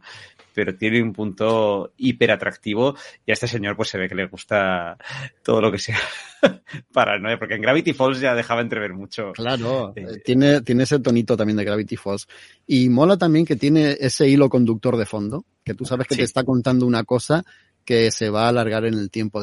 Y entre tanta tontería y tanto episodio que empieza y acaba con su argumento cerrado, hay otro de fondo que va a permanecer. Eso también sí, que por ejemplo Ricky Morty, la gente pide mucho eso y no tiene tanto. De hecho, vacilan mucho con el, con estos canon o estos no es canon, ¿no? Dentro de la propia serie. Y sí, sí, eh, Ultra Secretos tiene, tiene ese, esa evolución argumental que, que siempre es apetecible. Muy, muy recomendable. Bueno, eh, Raúl, este tengo que leer el título que está aquí apuntado por Los hombres del SAS eh, en HBO. Eh, la cuota de tiros, por supuesto. Sí, bueno, es una serie bélica que también te deja un poquito desconcertado. No sabes exactamente por dónde va a tener. Hay tiros, pero no la he traído pensando en la cuota de tiros. Precisamente no hoy para salir de, la, para que sea una excepción no, no ha venido aquí por eso. Eh, estamos hablando de una serie de seis episodios, una miniserie de seis episodios que se puede ver en HBO Max. Y bueno, ¿dónde nos lleva? Pues a la Segunda Guerra Mundial, año 1941, en el frente del desierto, pues eh, donde se estaban enfrentando los británicos, principalmente los británicos y los australianos, contra las fuerzas eh, nazis e italianas. Y aquí vemos pues eh, cómo nace el SAS, el Special Air Service, que en la actualidad pues son las unidades de fuerzas especiales del ejército británico, pero que en ese momento pues eh, no eran tal cosa, eran un batallón de locos temerarios que se dedicaban a la guerra de guerrillas y a sabotear las líneas de, de abastecimientos eh, nazis, ¿no? Un poco pues eh, eh, llevando las cosas al extremo de las típicas historias de militares eh, pasados de vueltas e indisciplinados que hacen las cosas pues eh, a su manera, ¿no? Un poco pues basado todo en, en hechos reales y, y aquí la serie lo que nos presentará son sus principales eh, miembros y las misiones más míticas, ¿no? Que, que llevaron a cabo, ¿no? Está basado en una obra de no ficción, Rogue Heroes de, de Ben, ¿cómo se llama? Ben Macintosh. Y bueno, pues eh, yo creo que principalmente este proyecto pues eh, ha tenido eh, de célebre o por lo menos eh, ha sido el gran nombre vinculado al proyecto es que está pues eh, como showrunner tiene a Steven Knight no el de los Peaky Blinders no este autor inglés pues es el que se halla detrás de esta serie muy difícil de, de clasificar porque yo desde luego no sé cómo tomármela. Eh, no sé si es una comedia de excesos en los que en algunos momentos pues, se pone seria o estamos hablando mm, de un drama bélico que les ha salido el tiro por la culata y es una serie en la que te partes de risa. Entonces, no lo sé, ya te digo que ahí creo que queda un poco la lección de, de cada uno, de, la gente que se decida poner a verla y decir que, que bueno, pues eh, tenemos eh, gente conocida, actores conocidos como Alfie Allen, ¿no? Theon Greyjoy de Juego de Tronos o Jack O'Connell, que es un actor, el, el actor de Unbroken, que cada vez me sorprende más este chaval por lo camaleónico que es. Yo desde luego si no llego a mirar IMDB no lo reconozco y también creo que ha llamado mucho la atención por su banda sonora. Eh, sí que es cierto que pues cuenta con temas de los años 30, 40, pero sobre todo mucha gente pues lo que le ha hecho gracia es que cuando llegan las, las escenas de acción y persecuciones pues cambia el registro y lo que tenemos es el rock de los 70, 80, ¿no? Y las andanzas de este grupo de locos soldados pues están vestidas eh, con canciones de ACDC, de Black Sabbath, de The Clash, de Cream y bueno pues eso también pues la hace distinta, ¿no? La hace pues mm, como si fuese algo tanto tangencial, ¿no? Eh, es una miniserie que, que bueno, pues eh, son seis episodios y pese a todo me ha dado la sensación que tarda un poquito en arrancar, que le vemos ahí un poco con el tejemaneje de cómo se crea esta unidad que se podría haber explicado quizá en menos tiempo y haberse dedicado un poco pues más a lo que va buscando la gente, que son la- las locuras, eh, las misiones locas y mm, rocambolescas que, que llevaron a cabo. Y pese a que se nota el presupuesto, mm, por eso decía que no sé si clasificarla como la cuota de tiros, la acción no me parece especialmente bien rodada. Ahí creo que se han tirado un poco más a lo clásico, a la forma de hacer de antes en la que el héroe disparaba y si no mataba tres del mismo tiro era porque mataba dos, ¿no? Una cosa un tanto que hoy en día dices, ha perdido un tanto de, de, de realismo, ¿no? Y luego, pues el, el ritmo me ha parecido también un tanto irregular. Yo aquí creo que tiene, tiene una parte que es la trama política del Cairo que yo me lo hubiera saltado, porque no es lo que, no creo que, que sea lo, lo interesante, ¿no?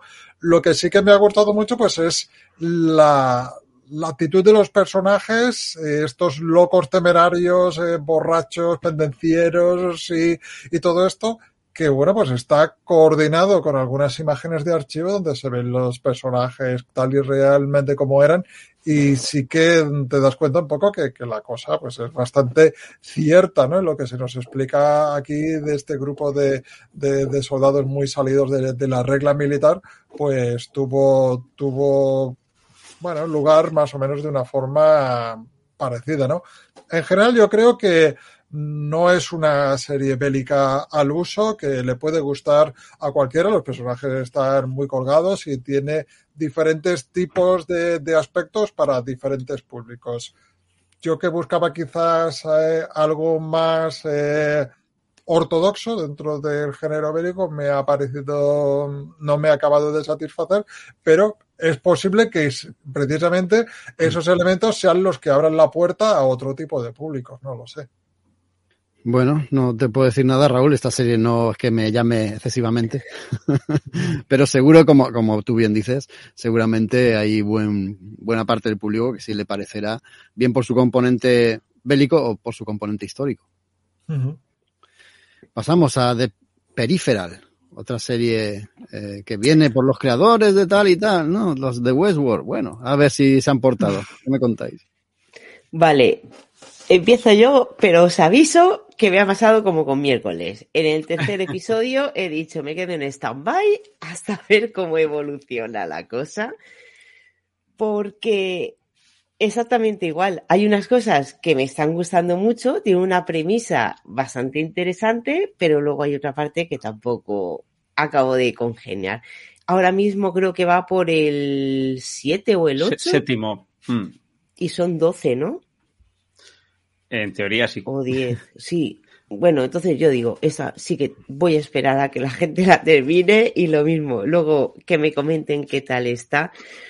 Es una serie que la premisa, la verdad es que era mi tipo de serie, porque tiene ciencia ficción, tiene videojuegos, o sea que por lo que me contaban parecía que, que era el, el target perfecto de, de público para esta serie.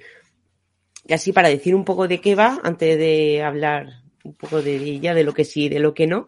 La historia está ambientada en un futuro cercano y trata sobre Flynn Fisher, que es una chica que vive en un pueblecito de Estados Unidos, que trabaja en una imprenta.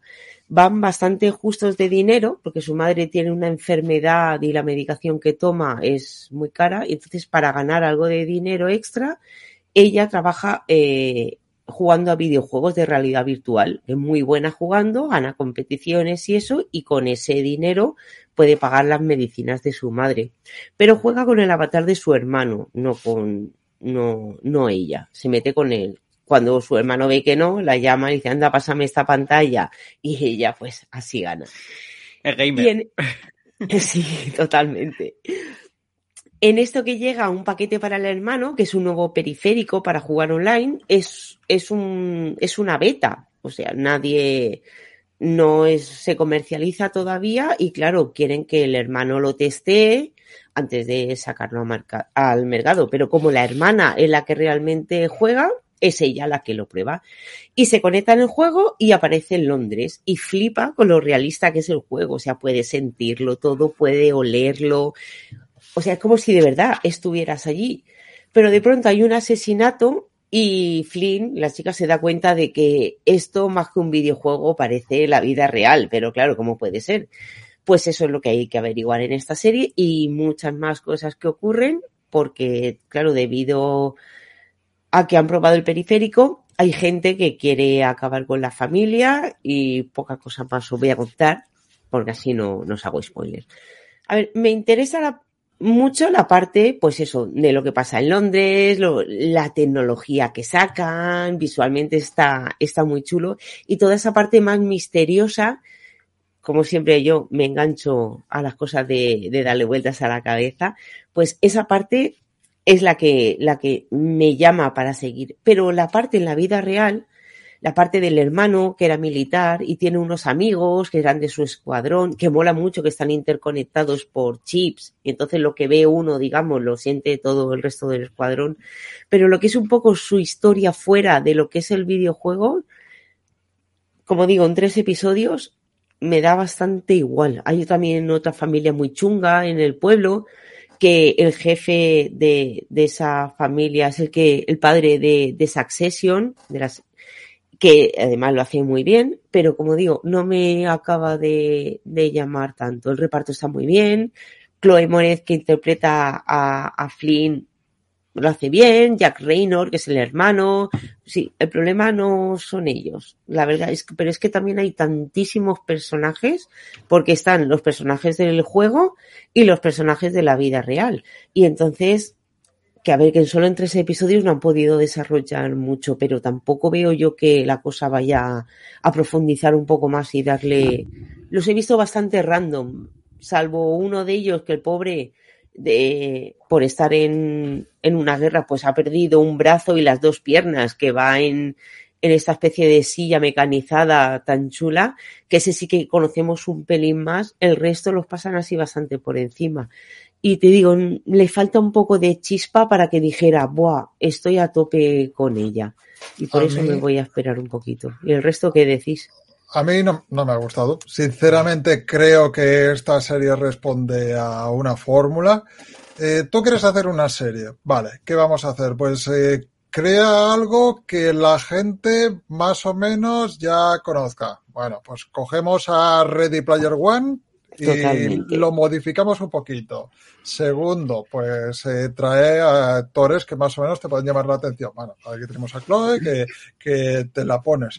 Eh, Dale un buen leitmotiv porque la idea, la idea primigenia está bien, pero ojo que esto tiene que durar, así que hazla lentita, hazla lentita, métele relleno, ¿eh? y, y, oye, que esto que nos cunda, pues también lo tenemos aquí. Y es que yo creo que, es toda la pauta de, de serie mediocre, de, cómo hacer una serie mediocre y tal, se, se cumple aquí. Yo le veo presupuesto, le veo tal, pero es que realmente es, es, un, es un clónico de tantas cosas que dices, ¿para qué le voy a dedicar yo tiempo a esto? O me reveo el original que quizá me haya hecho más gracia, o me pongo buscando otra cosa que, que me aporte cosas nuevas. Y Es la sensación que me ha dado yo. Tampoco he ido mucho más allá de lo que tú, de lo que tú has llegado, pero yo creo que para la oferta que hay hoy en día, esta serie no es demasiado exponente como para decir, mira, voy a invertir mi tiempo en ella. A mí me molaba lo que decís, la premisa y tal. Además, Chloe Moretz me gusta bastante cómo trabaja y creo que ha sido su primera incursión en, en el tema de las series, ¿no? Yo por lo menos no la seguía en otra. Y me parecía un poco Ready Player One al principio, ¿no? Hay esta familia pobre o esta persona así con pocos recursos que se gana la vida porque es una mega crack de los videojuegos, eh, metía el tema eso de, de, de, los juegos, de la realidad virtual y tal. Y la, y la, premisa era muy chula y el personaje parecía también que lo iban a desarrollar muy, muy bien también y iba a ser muy redondo. Pero después me perdí entre tanta línea temporal, entre tanto futuro, pasado, eh, que parece que hay una trama ahí de fondo. Después empieza a subir el tema ya de la acción y de los disparos y me pasa al contrario que como Raúl, que a Raúl le molan mucho y yo cuanto más disparos hay, más me duermo. Y a partir del capítulo 3 más o menos, como tú, Maite, desconecté. Me dormí en algún punto y dije, ay, la tengo, la tengo que retomar, como tantas otras, y la tengo que retomar. Es que no, eso no ha pasado porque no me llama lo suficiente. Yo tú, puedo, yo puedo hablar desde la perspectiva de, del episodio 7. a ver. Eh, y aún así voy a coincidir con todos, pero también voy a dar mi perspectiva. Eh, la serie está basada en la novela de William Gibson, eh, homónima, de Peripheral. este señor pues se hizo mm, escritor top con Neuromancer allá por los 80 y es verdad que sus últimas novelas habían abandonado un poco la parte de la ciencia ficción para adentrarse en terrenos más realistas. Y eh, de Peripheral, pues eh, lo petó un poco en 2014, creo que salió a Prox, porque volvió este señor pues a hacer lo que hacía mejor, que era el cyberpunk. Ahora, eh, me pasa como a vosotros. Esta serie nos plantea dos universos muy distintos y yo soy muy fan del universo londinense de esa Londres de dentro de 100 años, donde todos son misterios, tecnologías, vas descubriendo. Es que no quiero contar mucho, ¿no? Porque precisamente lo interesante de esta serie es ir desvelando, pero hay, hay un macroevento que se llamó el Jackpot, ¿no? Que lo cambió todo y entonces, pues ir descifrando un poco qué es lo que pasó, por qué esa sociedad que vemos es como es, por qué las, eh, digamos, eh, las distintas escalas sociales son como son, eh, dónde está el resto del mundo, por qué Londres y no Norteamérica, ¿no? En el futuro. Eh, todo eso, pues, eh, es súper divertido porque, porque tienen esas máquinas, ¿no? Esas inteligencias artificiales, esa tecnología que mencionabais que es chulísima, ¿no? Que además a nivel de producción está muy, muy bien. Eh, pero claro, luego yo voy a lo que es eh, el mundo actual eh, de rednecks norteamericanos que se pegan tiros que, que son un poco todo, es muy western y a mí eh, un poquito de eso me gusta, pero eso es lo que dice Raúl. Noto la dilatación a través de los episodios, de esa historia que realmente en la novela tiene sentido, ¿no? Que todo esto se desarrolle con cierta profundidad, pero en la serie eh, yo creo que abusan demasiado de todos esos acontecimientos sin desarrollar demasiado los personajes. Al final tienes la sensación de que es una detrás de otra, detrás de otra, detrás de otra y no está pasando nada. Y cuando dan el salto al Londres del futuro sí que van pasando cosas y vuelven y dices, ¡ay, qué tedioso! No quiero que vuelvan otra vez. Solo os diré, no sé si Raúl tú has avanzado más episodios, eh, hay, hay un personaje antagonista que aparece creo en el quinto episodio, se llama Bob, que es un asesino a sueldo que de verdad es lo mejor, mejor, mejor que tiene la serie. Es una barbaridad. Y solo ha hecho eso que mejore la serie en los últimos episodios 5, 6, 7.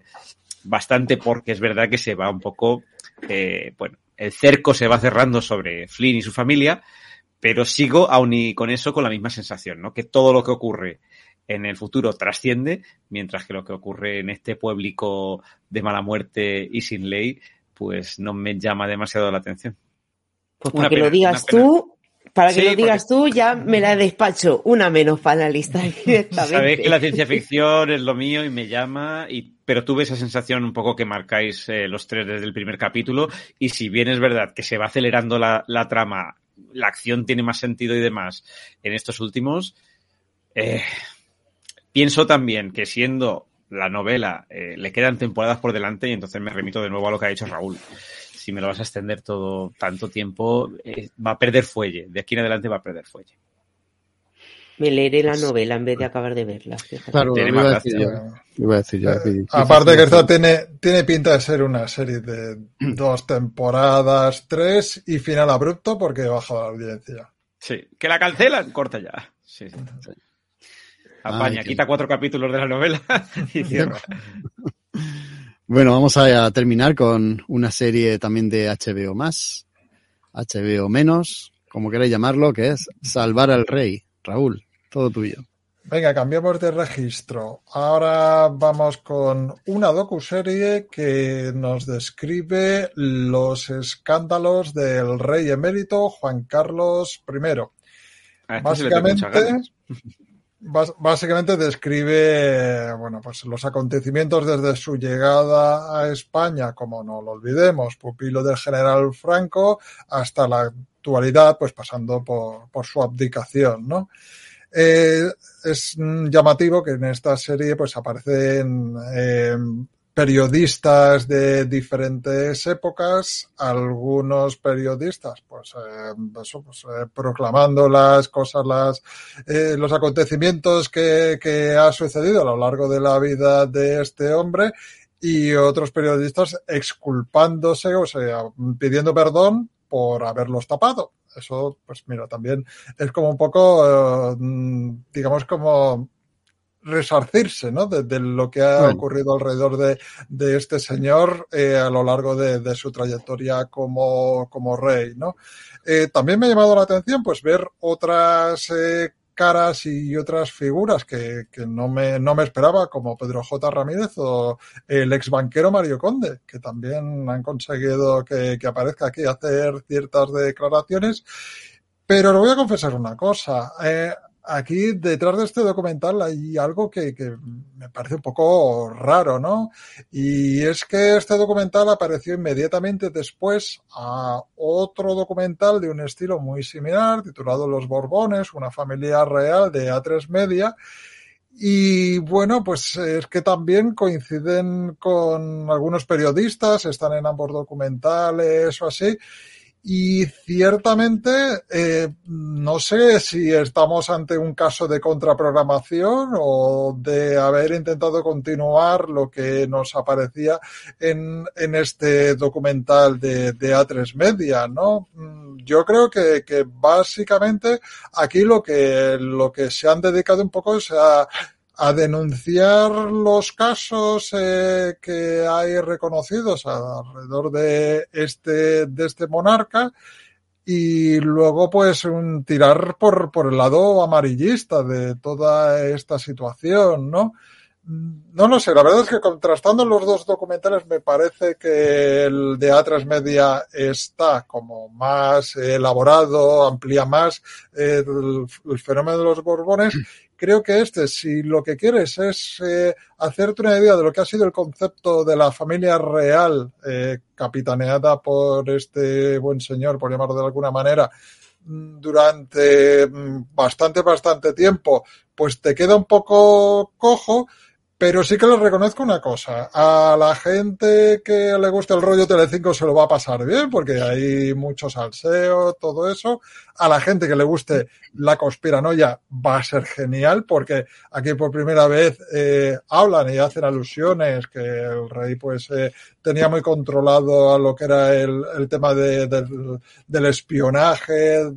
Todas, digamos, las agencias de espionaje pues trabajaban a su favor y sobornaban, eh, coaccionaban, eh, le pagaban, pagaban chantajes, cosas así, todo, digamos que trabajaban a favor de una figura que teóricamente no tendría que tener el poder porque no es ministro de defensa, ni de justicia, ni el presidente, ni nada. Bueno, aquí te lo explican. Todo bastante, digamos, eh, amenazador, todo te, te presentan pues eh, todo lo, la parte sucia y la parte más escabrosa. El problema que tenemos, que quizá debido a la impunidad que ha tenido este hombre en la prensa y en la sociedad, pues a la hora de la verdad no hay pruebas, mm, simplemente tenemos declaraciones y volvemos a lo mismo. No, no, se, no se ofrece ninguna, ninguna prueba que, mm, digamos, constate esas declaraciones, ¿no? que es quizá ahí por donde se ve el tema un poco cojo. De todas maneras, pues yo creo que es un documental valiente que te muestra la imagen más sucia y más negativa de este rey emérito, de este ex monarca Juan Carlos I que ha tenido lugar hasta ahora. Que quizás son los medios de comunicación pidiendo perdón y diciendo, mira, este señor se le ha protegido durante un tiempo y ahora pues queremos exculparnos haciendo un documental, haciendo este ejercicio. Vale. Puede estar bien, pero volvemos a lo mismo. Tienes que creerte lo que se dice porque lo que es pruebas factibles, pues tampoco se presentan demasiadas aquí. ¿Sabes cuál es la gracia? Que eh, pedimos perdón porque hemos callado durante tantos años con este hombre y no lo teníamos que haber hecho. Sin embargo, ahora callamos con el que, con su hijo. Sí, sí, lo, lo, lo, de la, lo de las pruebas es un, un, poco discutible, Raúl, porque sí que hay pruebas de cuentas en lugares complicados y cosas así, ¿no? El dinerito ese y tal. Pero bueno, eh, de todo lo que se habla en el documental, yo, yo me, me a, a eso me refiero, que en el documental no te presentan pruebas sólidas. Ah, vale, pero que haya, haya cosas, sí, no, no, sí, no, existe, existe, pero que no se toma, no se toma la molestia el documental de presentarte eh, pruebas eh, fehacientes de, de, las cosas que están, a las que les están eh, inculpando al hombre. Sí, yo el documental lo he visto hasta cierto momento que en realidad no me estaba descubriendo nada.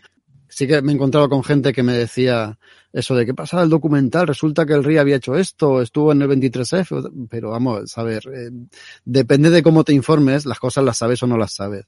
Si la gente nos está escuchando ahora mismo en podcast, eh, seguramente también tienen acceso a otros podcasts de distinto contenido y es posible que también hayan encontrado esas informaciones antes de que saliera este, este documental, que al final lo único que hace pues bueno, no, no es lo único, es, bastante interesante. Lleva a televisión, que es el medio más importante o más seguido, pues algo que, que estaba oculto durante tanto tiempo.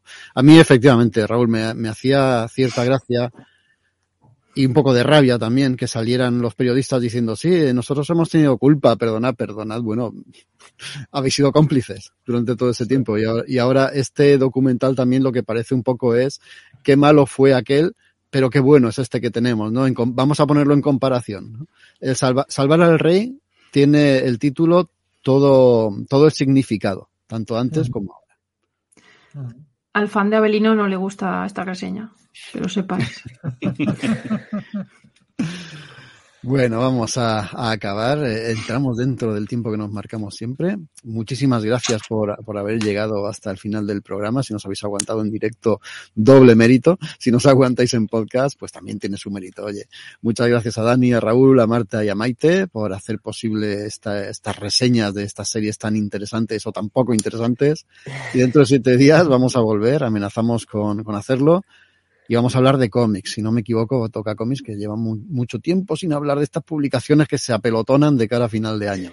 Dentro de siete días. Hablamos de cómics. Adiós. Chao. Un día soñando en un sueño soñé. Estaba soñando contigo. Soñé con hacerte el amor y soñé que no estaba dormido. Sueño que sueño, pie con pie, calo con calo. Cuerpo con cuerpo, ya que color de tu pelo y tu piel a la vez. Aún despierto recuerdo, ojalá no te hubiera conocido nunca